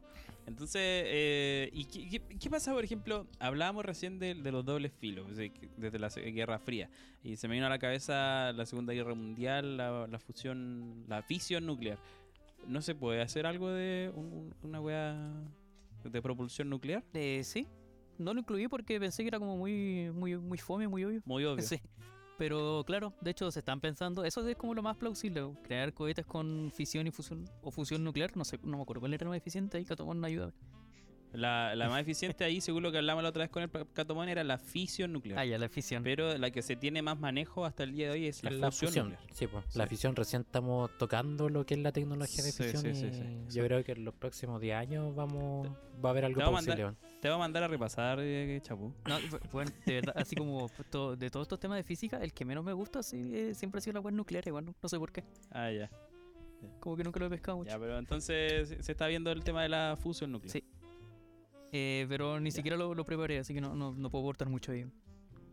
Ah, Chapu, weón, No, te lo pues dije al revés, perdón. Estamos La hablando más, de- la más eficiente es la fusión nuclear y la menos eficiente, y la que se tiene más manejo es la fisión nuclear. No sé si lo dije bien recién, pero ahora, ahora sí lo dije bien. Ah, ya. Con certeza. Que el señor Catomón va a estar, pero ¿cómo lo dijiste al revés, weón? Después me, va- me va a llamar. Así que vaya, Ya. lo estoy escuchando, weón. ya, prosigue. Ya. Eh, ya, y otra, esta. Aquí vamos a explicar lo, lo que le expliqué recién. Esta ya harto más fantástica tiene un nombre en alemán que parece como un nombre de un dulce. Se llama Kugelblitze, weón. Oh, qué rico, weón. Bueno, se lo ¿Ya? Kugel. ¿Tiene dulce de leche? que, que tenga cre- crema pastelera, weón, por favor.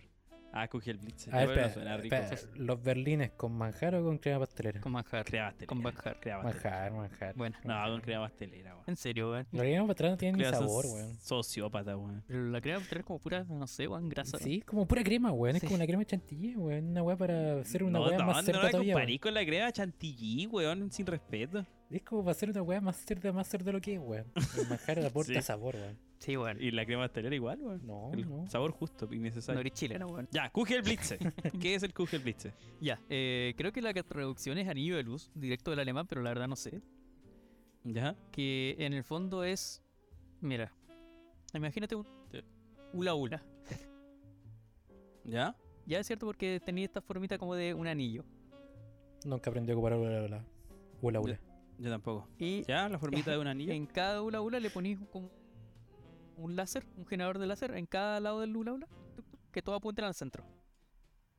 Ah, es al centro del hula hula, ¿ya? Todo al, al centro del hula hula. Como, ¿Como una bici? ¿Como el rayo de las bicis? sí, ya, buena, buena. Como el, los rayos de Ya. la especie. Y cada rayo sería Ya. un láser. Ya. Ya. ¿Cuál es la idea? La idea es que todos los láser disparen al mismo tiempo. Esto ponerlo como en un- atrás de en, en la, en la parte del motor de una nave. Ujú. que cada láser eh, aquí- que sea como increíblemente energético, que sea un láser bien potente y apunten todos al mismo tiempo al centro. ¿Para qué? Para que al momento de llegar al centro, la energía sea tan densa, se condense tanto, y la energía, bueno, lo mismo que masa, por lo tanto, que se genere al concentrar de energía una deformación en el espacio y generar un micro agujero negro con todos estos láseres. Mm, Impulsar un. Sí, y ese micro agujero negro, como les dije recién por la radiación de Hawking, los micro agujeros negros se desintegran inmediatamente. Y esa energía, la radiación de Hawking, ocuparla para impulsar el cohete. Que es una cuestión, Ah, ya, ya. ya. Estaríamos impulsando una nave con agujeros negros, sí, generando agujeros. Pero, negros. pero, pero, pero eso no sería una fusión nuclear. Porque cuando el Catomón explicó cómo se hacía la fusión nuclear era con láseres también, pues láseres concentrados en un punto en específico. Sí, no, pero aquí estoy, estoy nivel, nivel Dios, pues, eh, como deformando Ya. el espacio con los láseres. Lo del catomón Ya, Sí, claro, sí. pues, concentrando los láseres para generar otro tipo de, de reacciones. Oye, te qué era, poní- qué, qué significa. Ah, Porque ahí sale la, cómo se pronuncia. En alemán significa iluminación del salón, XD. Iluminación del salón. Ah, bueno. Sí, Me gustaba más anillo de luz, weón. porque Tenía, tenía, sen- Sí, ten- a mí tenía igual. sentido, weón. tenía sentido, güey. Y- Ya. Y eso, entonces con esos láseres generar el agujero negro. De hecho, la radiación de Hawking una vez creo que lo hablamos en un podcast. Es, es un fenómeno Sí. comprobado. Se sabe que los agujeros negros eh, generan esta radiación de Hawking. O sea, por lo menos si nosotros eh, creamos uno artificial, va a generar sí o sí radiación de Hawking. El problema es que nunca se ha observado uno que lo haya hecho. ¿Y el acelerador de hadrones, cómo produce agujeros de bus, o sea, agujeros negros? Eh, de la ¿A misma de forma, prácticamente haciendo chocar los, los hadrones entre sí, que van tan rápido que en el momento que chocan, se podría generar, el- si la energía es lo suficientemente alta, podrían deformar un poquito el espacio y generar ahí el micro agujero negro. Mm. Pero. Oye, Chapuy, ¿qué? ¿y acá hay algo del motor de Alcubierre? No. ¿No? no. Puta. Que, mira, estaba buscando porque yo una vez, no me acuerdo dónde mierda, vi que si, eh, si podéis curvar el espacio-tiempo, podéis viajar a la velocidad de la luz. Entonces dice acá, diseñan el primer motor de curvatura para viajar a la velocidad de la luz. No sé si está dentro de las opciones que, que propusiste del, de Eh, la debe ser eh, una forma de generar este empuje y curvatura, pero no, chaval, Sí, sí. el, este, el motor de, del cubierto. Alcubierre. Alcubierre. Quizá otra forma alternativa donde no, donde no necesitéis la, materia, la energía oscura. No, sí, yo me acuerdo que se necesitaba Pero mucha, mucha, no mucha energía. Entonces, claro, ya, ya, pero filo. Ya, bueno. Ya, entonces, Eso el, como- el- eh, Sí, por eso con el entonces, Kugel Blitz. Kugelblitz. Kugelblitz. Ya. ¿Y? Eh, bueno, hasta el momento yo creo que falta tecnología, pero es algo que se podría llegar a aplicar eh, con la precisión necesaria y todo, pero de lo que hemos hablado es más fácil hacer eso que el agujero gusano. Claro, lo más, lo- yo creo que. Y, y cuál sería a tu, a tu criterio el más factible hasta el momento? El que viene ahora, que es el último. Ah, ya. Ya, ya. Pensé que ahí terminado, pues, bueno. No, no, no. Eh, Ya. Mira, hay uno que de hecho está planeado, que es un proyecto que estuvo bien metido de Stephen Hawking, que como que eh, lo, lo pensó, lo diseñaron, de hecho, cómo realizarlo, que se llama Me cuesta pronunciar mucho esta palabra en inglés, weón. Bre- Breakthrough ¿Ya? ¿Sí? Starshot. Ya. Breakthrough Starch. Starch. Sí, ahí la escribí. Breakthrough Starch. Ah, ya. La es difícil de Sí, pronunciar, weón. weón. ¿Ya? Ya, esto que son es una. La idea es, es propulsarse como se impulsa un velero. como se impulsa un velero, Ya. tiene una vela, ¿cierto? Y le llega la- el viento y con el viento se impulsa. Ya, aquí el velero, nuestra vela va a ser una vela, pero nuestro viento va a ser luz. Luz que venga desde la tierra. O sea, en el fondo crear una flota de, de veleros impulsados por luz. Que por mucho que parezca raro, tiene, digamos, eh, sentido porque estáis transfiriendo energía transferir energía, transferir momentum, podéis darle velocidad a una cosita. ¿Transferís momentum con la luz? Claro. Tal cual. tenía idea que se podía. Sí, pero necesitáis mucha luz. y- Entonces, ¿el ¿cuál era el proyecto? y eso es lo más factible. Claro, espérate. Es que el proyecto en sí no era mandar humanos porque esto es como bien en pañales, pero lo que se piensa hacer, por lo menos para un futuro lejano, es a crear una flota gigantesca de mini veleros, así como de muy chiquititos con una velita así, bueno, ponle de, de un metro. Ya pero decir velita, ¿de qué material sería esa velita? Una idea, bueno. es que Ah, ya, pero, pero, ya, pero, perdón, pero... Entiendo. Prosigue. Claro. Crear una flota grande y poner aquí en la Tierra, en algún lado, un arreglo de láser que se vaya en directo hacia eso. Tal cual como, como la imagen que ahí mandó el Charov eh, Mm, ahí mandó una imagen que ya ahí permite como ilustrarse. a la fela. Y esto va a hacer que se vayan cada vez acelerando más. Pueden llegar a velocidades altísimas, 20, 30% de la luz. Y con eso, Caleta. por lo menos, llegar a Próxima Próxima Centaurio. ¿Por qué tienen que ser, por qué tienen que ser, caleta, por qué tienen que ser muchas velas? Porque estas no pueden frenar, no pueden doblar, van a ir en línea recta a la, Sí, por a la estrella. Las mandáis a la chucha y Entonces, si- puede que si pase te- cualquier. Sí, po, si te encontráis con un microesteroide, cualquier wea, cagó nomás. po. Entonces, Que es muy probable, Sí. pues, entonces mandar la mayor cantidad posible para que por lo menos lleguen, si llegan unas, unas 20, 10, que, que, que pueden llegar. Y van a llegar y pasar de largo nomás, po, porque no pueden frenar. Eh, simplemente van a llegar y cuando estén ahí cerquita, sacar fotos y se van. Hasta que ya no les llegue el Oh, qué bacán, weón. Qué bacán. Y, oye, pero ¿hay, hay, al- hay planetas rodeando a Próxima Centauri, eh, orbitándolo? Sí, sí. De hecho, tiene un planeta que se piensa que puede ser habitable, próxima vez. Mm, sí, creo que habíamos hablado de eso. Sí. Y el, de hecho, uno de los grandes objetivos de si llega a pasar esta misión es sacarle una, eh, por lo menos tener imágenes eh, con mayor calidad de próxima vez para ver qué tal ese planetita. Oh, qué bacán, weón. Puta, esta va a ser como en 100 años más. weón. Sí. Igual como para tener dimensión de lo en pañales que estamos, que lo más factible de lo que les dije, ni siquiera una misión con humanos. Así que, No, entonces después, Oh, por lo menos crear ahí, no sé si sea posible crear un cohete como tal o una, una nave, porque aquí no sería como un cohete como tal, sino un- una, una nave que, que tenga una vela gigante. Yo creo que es bien poco posible, pero Un velero, sí, un velero. Pero quizás uno no tan grande, quizás después se pueda eh, optimizar la tecnología para hacerlo y todo. Sí, pero tenemos que encontrar primero tecnología para aguantar lo- los G de la velocidad, weón. También. Sí, porque la aceleración la va a ser. aceleración, eh. O Sí, ya, o ya de plano, con tantos años que han pasado, mandar tripulación de inteligencia artificial, no, pues. También. También. Yo creo que eso sería lo más factible. Yo creo que sí, weón. Yo creo que más nuestro cuerpo no alcanza límites que ya no, no, no se pueden superar, no, No pues, se weón. podría, uno se... la Yo creo que, yo creo que costaría ya- más. Sí, porque costaría más encontrar una tecnología que, que anule la fuerza G, weón, más que. Más que mandar tecnología artificial, weón. Una computadora y que nos envíe datos para allá, weón. Oye, Chapu, ¿y el James Webb no ha sacado fotos del, de próxima, eh, próxima vez? Eh, no, no. Ha tomado, ha tomado otro exoplaneta, pero más espectro imágenes así muy claras. No tenía, es que es muy difícil, la verdad. weón. Ah, ya. Ya. Ya, pero es bien interesante. El último me, me, me gustó, weón. Porque. Una weá que jamás la, la vida había escuchado, weón. Sí, sí. Ese está. Lo demás había, había. Algo había cachado, pero esto nada, nada, nada. No, y este encima como que se está pensando, por lo menos a lo lejos, pero es más o menos. Pero Claro. igual si lo, si lo propuso cuando estaba vivo Hawking, igual, igual lleva como harto tiempo ahí en... Hawking no, Einstein. Hawking, Ah, Hawking, ya. no sé en qué estado estará actualmente, pero Hawking muerto. sí, pues. Sí, bastante bajo, metros bajo tierra. ¿Crees que Ya, estemos vivos para contemplar la colonización de Marte? No. Oh, Puta chapo. weón. Dame Tú esperanza, por lo menos, noticias, culiao. No hay que ser sincero, y no hay que creerle a Elon Musk, weón. Ni astro loco. Ni Astroblo. Andar haciendo preguntas hueonas. Sí, weón. ¿De qué color es el sol? qué hate este weón. No, es que hater, weón. No, me estafaron, weón. Entonces, me siento estafado, me siento. Ya, voy a explicar mientras, mientras no sé si al- alguien está buscando algo. ¿Voy a explicar el contexto o no queréis que lo explique? Explica la weá que sea si me siento violentado.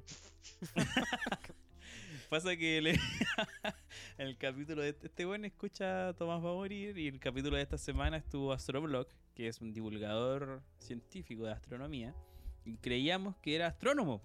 Pero Yo creía que era astrónomo. Yo igual, po. Resulta que este weón no, no terminó la carrera y se, y se puso a estudiar eh, audio- Audiovisual, algo, algo audiovisual, no sé precisamente qué. Y este weón ahora está enojado porque dice que lo estafaron porque no es astrónomo y está hablando de astronomía. Yo le digo, pero que no tiene que ser necesario estudiar astronomía. Y me dice, pero es que si no, ¿cómo te va a contradecir algo a un científico? O se puede equivocar, y claro, se puede dar el punto de que en algo se equivoque, en algún dato. Pero para hablar de qué color es el sol no se va a equivocar, po. Sí, pero te estoy diciendo que entonces le queda, le queda grande el, el título de divulgador científico, que ni siquiera es un título, es algo que es una atribución que se le da a una persona que prácticamente está haciendo divulgación por amor al arte, ¿cachai? Entonces, Sí, po. y la primicia de la divulgación científica es que un experto te explica de forma normal, eh, de forma que una persona normal entienda que no tiene la experticia, eh, cosas de su área, ¿cachai? Entonces hay divulgadores científicos de la biología, de matemática, de todos lados. Sí, Y yo pensé que este weón era astrónomo, pero ahora me dice que es astrónomo. O periodista. Yo, yo pensaba que por último era periodista científico.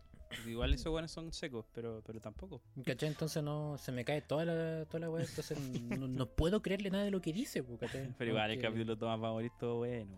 No, no, si no, no te la compro, si voy a estar todo chistoso, pero no me digáis que soy divulgador científico, que tenía un podcast de astronomía, que lo podéis tener sin ser, sin, sin ser, tener el título de astrónomo y toda la weá que queráis, pero no te podías hacer llamar divulgador científico, ¿cachai? Está ya algo que te vale, algo que te diga, algo que te, que me digáis que no lo buscaste en Google y que tenéis conocimiento, weón. Claro, sí. De hecho, en el podcast de él solo eh, invitaba a astrónomos para que hablaran de su tema. Ah, ya. Ah, Ya, viste, no está ah, irresponsable. po. Ahí te, sí, pues, ahí, ahí te la compro, pero es que si- yo, yo conozco a ese weón porque es un divulgador científico, ¿cachai? Ahora no, Sí. pues ahora lo voy a conocer porque es un culiao que es la wea. es primo hermano de, de Baradit. Una wea así. así. Sí, es como el Baradit de la astronomía. algo así, weón. Bueno, los historiadores odiarán a Baradit. Yo creo que sí, weón. Sí, po. Sí, po. Pero eso, llegamos al final de la sección, ¿cierto, chavo? Sí, sí, esas eran las que tenía. Ya. Eso era, hablando de viajes interestelares. ¿Me bien? Y algo más. Y algo más. Y, y de Astroblog. Que la- el podcast de ese weón se llama Astronomía y algo más, weón. Ya, lo termino, weón. Ah, no mi- sabía. Mi arco ¿Me perdonáis por no captar el chiste? No, está bien, el chavo lo Pensé que te río por la referencia, weón. No, porque pensé que te lo había dicho por Astroblog, pero directamente a él, no por su podcast. No, por eso fue, fue, fue, Sí, fue un chiste sí. ingenioso. Ya no entendí mi IQ, weón. Tenía que and Jero, Morty. perdóname. Tenía que ver Rick and Morty. Está que harta este weón. Ya, vamos con la sección del Gonzalo. Te estáis pegando el show.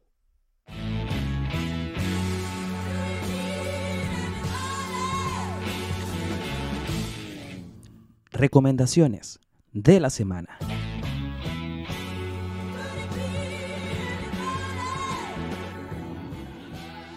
Y llegamos al final del podcast con un cambio, un cambio en la formación. Habíamos dicho que íbamos con la sección de ah, Te estáis pegando el show. De hecho, cerré la sección anterior con esa idea. Pero nos dimos cuenta que el tiempo pasa volando y ya llevamos casi una hora y media. Aprox, aprox. Entonces, vamos a ir con la otra sección que es típica del- de nuestro podcast, pero que es el salvavidas. La recomendación de la semana, con la recomendación de cada uno de cosas que nos gustaron, que vimos esta semana, que vimos este mes, ah, y que podría gustarle a alguno de, la- de las personas. El otro día para el año nuevo, se un- una persona que escucha el podcast vino y me dijo, oye, ¿cómo se llama el grupo que recomendaste el otro día? Y me, y me hizo sentir tan bien, weón. Que alguien me pregunte, ¿cómo se llama el grupo que recomendaste el otro día de música funk? Y dije, oh, qué lindo, weón. Sí, sí nos, nos toman atención. O Así sea, que... Tú otra vez me dijiste que te gustó Whiplash y me siento bien, weón. No, pero eso lo tenía pensado verlo de antes. Sí, pero gracias a la recomendación lo viste. Así que, pero de hecho recomendaste una película que ahora está nominada a los, pod- a los podcasts, a los Oscars. Ah, la Everything Everywhere. Up. All at Once, sí. Así que bueno, ¿quién va con su recomendación primero? Gonzalo. Bueno. Ya, yo me voy a ir por de nuevo por la música. Voy a recomendar un grupo que venía Sí, siguiendo. el grupo emo va a recomendar va- ahora. venía siguiendo desde hace rato, pero uno que otro tema. Pero ahora sacaron un álbum o sacaron parte de un álbum porque lo terminaron de sacar en mayo y puta que lo he escuchado de, de real derecho. El grupo se llama Sleep Token. Puta, es un grupo más misterioso que la chucha porque literal son la banda.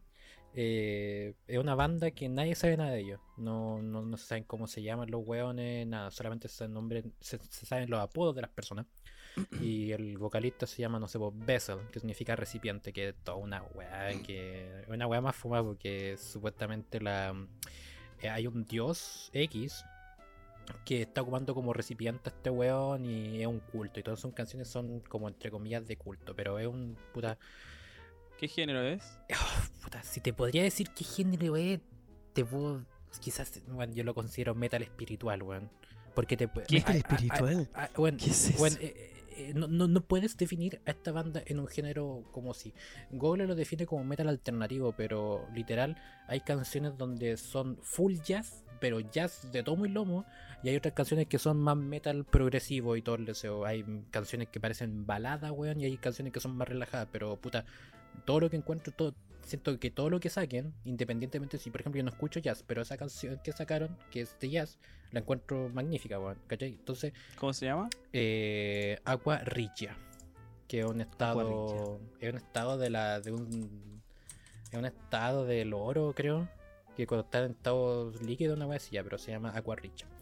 Eh, y puta, para que cachen el nivel de, de impacto que tuvo su último disco, estos güeyes alrededor de Spotify tenían, no sé, ponte tú, tenían 400.000 oyentes mensuales, que no es mucho, pero sacaron estas cuatro canciones, weón, y pasaron de tener 400.000 a tener 2 millones de oyentes mensuales. Y una de sus canciones se metió en el top 30 de Spotify global.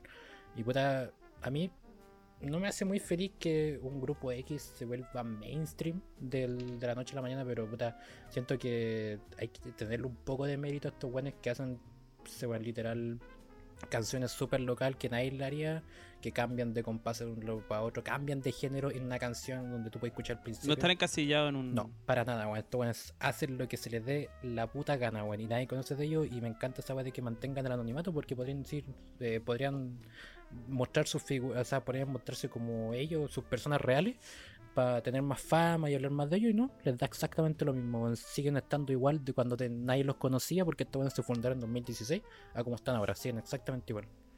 Y eso, más que nada, o sea, si, si quieren escuchar un tema, yo recomiendo Gran Granite o Me gustó Aqu- Aquarilla. Sí. No, no lo encuentro jazz, pero, pero me gustó. Es que tiene partes de ellas. Y- Y, y si te vais más para atrás, hay partes que parecen baladas en otros temas, pero sí. Sí, me gustó, me gustó. Y producido por Bessel y Carl Brown. Sí, Así que no, no Bessel tienen el- como un, un el- montón de hueones atrás porque son ellos mismos. Sí, son ellos mismos. Ser el Sí. nombre del vocalista y nadie sabe más de nadie. Me gustó, me gustó Aquarilla, la, la única que he escuchado y está agradable.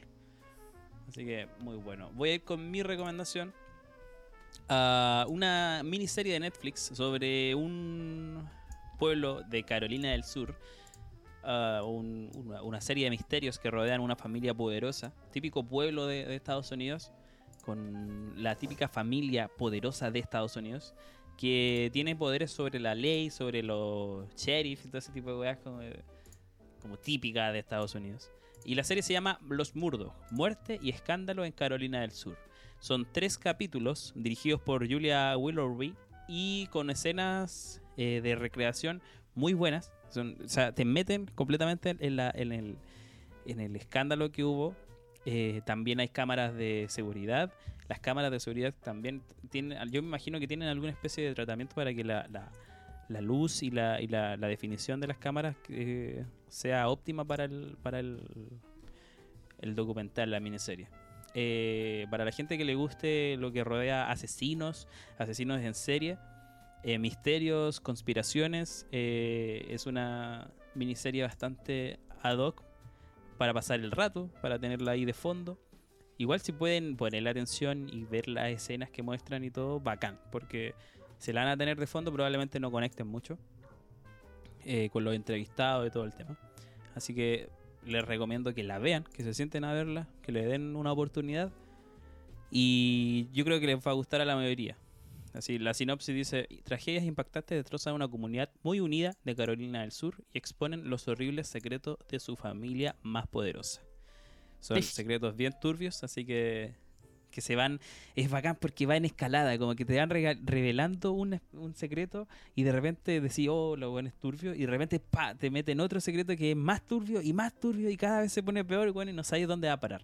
Así que es bacán. Tienen incluso llamadas inter- eh, intercep- eh, que intercepta a la policía y te las ponen ahí en, el- en el- la miniserie. Así que recomendadísima Los Murdos, Muerte y Escándalo en Carolina del Sur en Netflix. ¿Dijiste cuántos capítulos tenía? tres. ¿Tres? Sí, dije.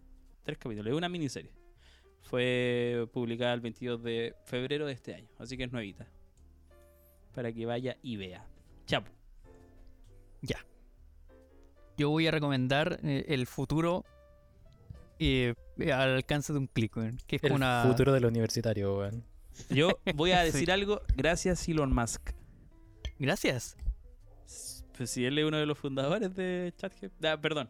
No, pero Elon Musk dijo que no le gustaba ChatGPT. Sí, pues, Elon Musk Pero está... él, él es uno de los fundadores. Él es uno de los fundadores. Él dijo que no le gustó la dirección que está tomando ChatGPT. Pero sí es uno de los fundadores. Hasta donde yo sé. Hasta donde yo sé. Ahora puedo estarme pegando la gran astroblog. Puede que sí. No sé. Bueno, ya, pero para decir la recomendación tal cual es eh, ChatGPT, que es como la, esta nueva inteligencia artificial que está al alcance de verdad es gratuita, la puede usar cualquiera. Y es una inteligencia que fue entrenada a partir de, básicamente le hicieron leerse todos los textos existentes hasta el momento, como todo el internet. Y a partir de eso generó un modelo de lenguaje. Y en el fondo el tipo aprendió a escribir, aprendió eh, cómo nos comunicamos. tipo. El ti- bueno, es más inteligente que todos nosotros, weón. No, pero es que me, me impresiona que lo tratís como él. Ya, bueno, la cosa. Y es súper interesante como uno puede literal hablar con la cosa, le, le empieza a dar mensajes, te responde tal cual lo que tú querís. Y son, no es como respuesta predeterminada, sino que realmente la genera. Porque si uno le pregunta dos veces la misma cosa, a veces te, te responde de forma distinta.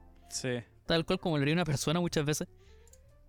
Y eso que es súper interesante y, bueno, úsenlo. Es como la wea más útil que Que hay para muchas mu- cosas, weón. muchas herramientas. bueno, lo, Sí. lo hablamos la semana pasada. Yo, por ejemplo, eh, ingresé mis datos. O no, es, no es necesario ingresar tus datos, sino que ingresé donde haya trabajado, por ejemplo. Y le dije, Haz, hazme un currículum con los siguientes datos. Y la weá te, te, te- te elabora un currículum bien hecho. O sea, una weá que ni siquiera tú harías. Porque te da los puntos fuertes, lo- las habilidades que desarrollaste en, en los trabajos que, que ejerciste. eh, una weá que es muy. Es muy volada de cabeza, weón. Sí, Sí. Es brutal, es brutal. Y así como. Como un- lo que se te pueda ocurrir, le podéis pedir. Sí, en serio. Sí, Eh, la, no, la- es- la invitación es pregúntale la weá que se te venga a la cabeza, le voy a preguntar y en verdad te va a sorprender lo que te puede decir, man. Y en más tiene, hasta el mismo, la misma aplicación te dice que tiene un seguimiento de chats que te dice, o sea, si tú le preguntas algo y te responde y tú le respondes a esa pregunta, la máquina va a tener en cuenta lo que su, eh, la interacción anterior y te va a dar otra respuesta dependiendo para sí, abajo. te, sigue el no- hilo de la conversación. Ex- Una conversación, claro, fluida. Sí. Sí. A mí, yo, por ejemplo, otro ejemplo, le pedí que me hiciera una rutina de ejercicios de tres días. Y la weá me la hizo.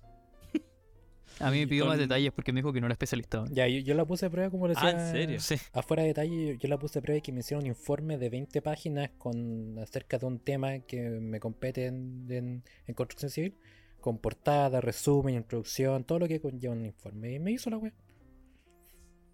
Es el futuro de los profesionales de Chile. Ahora van a De estar. los alumnos y la pesadilla de los profes, Sí, weón, la pesadilla, la pesadilla del profe, weón, cuando vean informes van a. No sé cómo van a ver. Qué bacán, weón. Qué bacán. Eh, Chapu, estaba averiguando, fue fundada en 2015 por un grupo de investigadores en IA y empresarios, entre ellos Elon Musk, Sam Altman y Greg Brockman. Ahí tení. Puso la plata nomás, weón. Sí. sí el, weón fue inversor, weón. Ni siquiera esa weón no Sí. cataloga como fundador, weón. No lo sé, no lo sé. Ahí dice que está dentro de los fundadores nomás. Pero bueno, buena, buenas recomendaciones. Me gustó el grupo. No, sabes que, Gonzalo, nunca concuerdo en, la, en los en tu estilo de música. Pero esta vez me gustó. Aunque insisto que esa weá no es jazz. Pero bien. Pero Es mete que- el espiritual, weón. Eh, eh, weón, es que hacen de tantas weas, tanto weón que. Pero escucha, mira, escúchate las últimas cuatro canciones que subieron, que es el, el último álbum que se llama Take Me to the Eden, que se va a terminar de ¿Ya? subir en mayo. Y en verdad, weón, en uno, en su tema más famoso que se llama The Summoning, que ese fue el que se coló en los primeros 30 de Spotify, eh, parte como metal, weón, y al final te termina como funk. Sí, Ya. es muy Lo bueno. voy a escuchar, Julio. Si no es, voy a ir a tu casa y te voy a sacar Bueno. la chucha. Ya. Así que llegamos hasta aquí con nuestro segundo capítulo de nuestra tercera temporada. Ah, un capítulo que se hizo extenso por culpa de la contingencia, pero me agradó. Me agradó bastante. No sé ustedes. Sí, Sí. estuvo, No- estuvo entrete, de ningún rato fue latero, weón. No. Sí, se pasó volando. Sí, sí. No estuvo reído así como otros capítulos, pero. Es estuvo- que estábamos todos con paja, weón. Sí. Sí, sí, sí. Y no, y tenía mucho contenido como estar haciendo chistes al respecto, weón. Estaba cargado de contenido. Así que muy bueno. Sin más que agregar, me despido. Un adiós general. Chaito. Chau.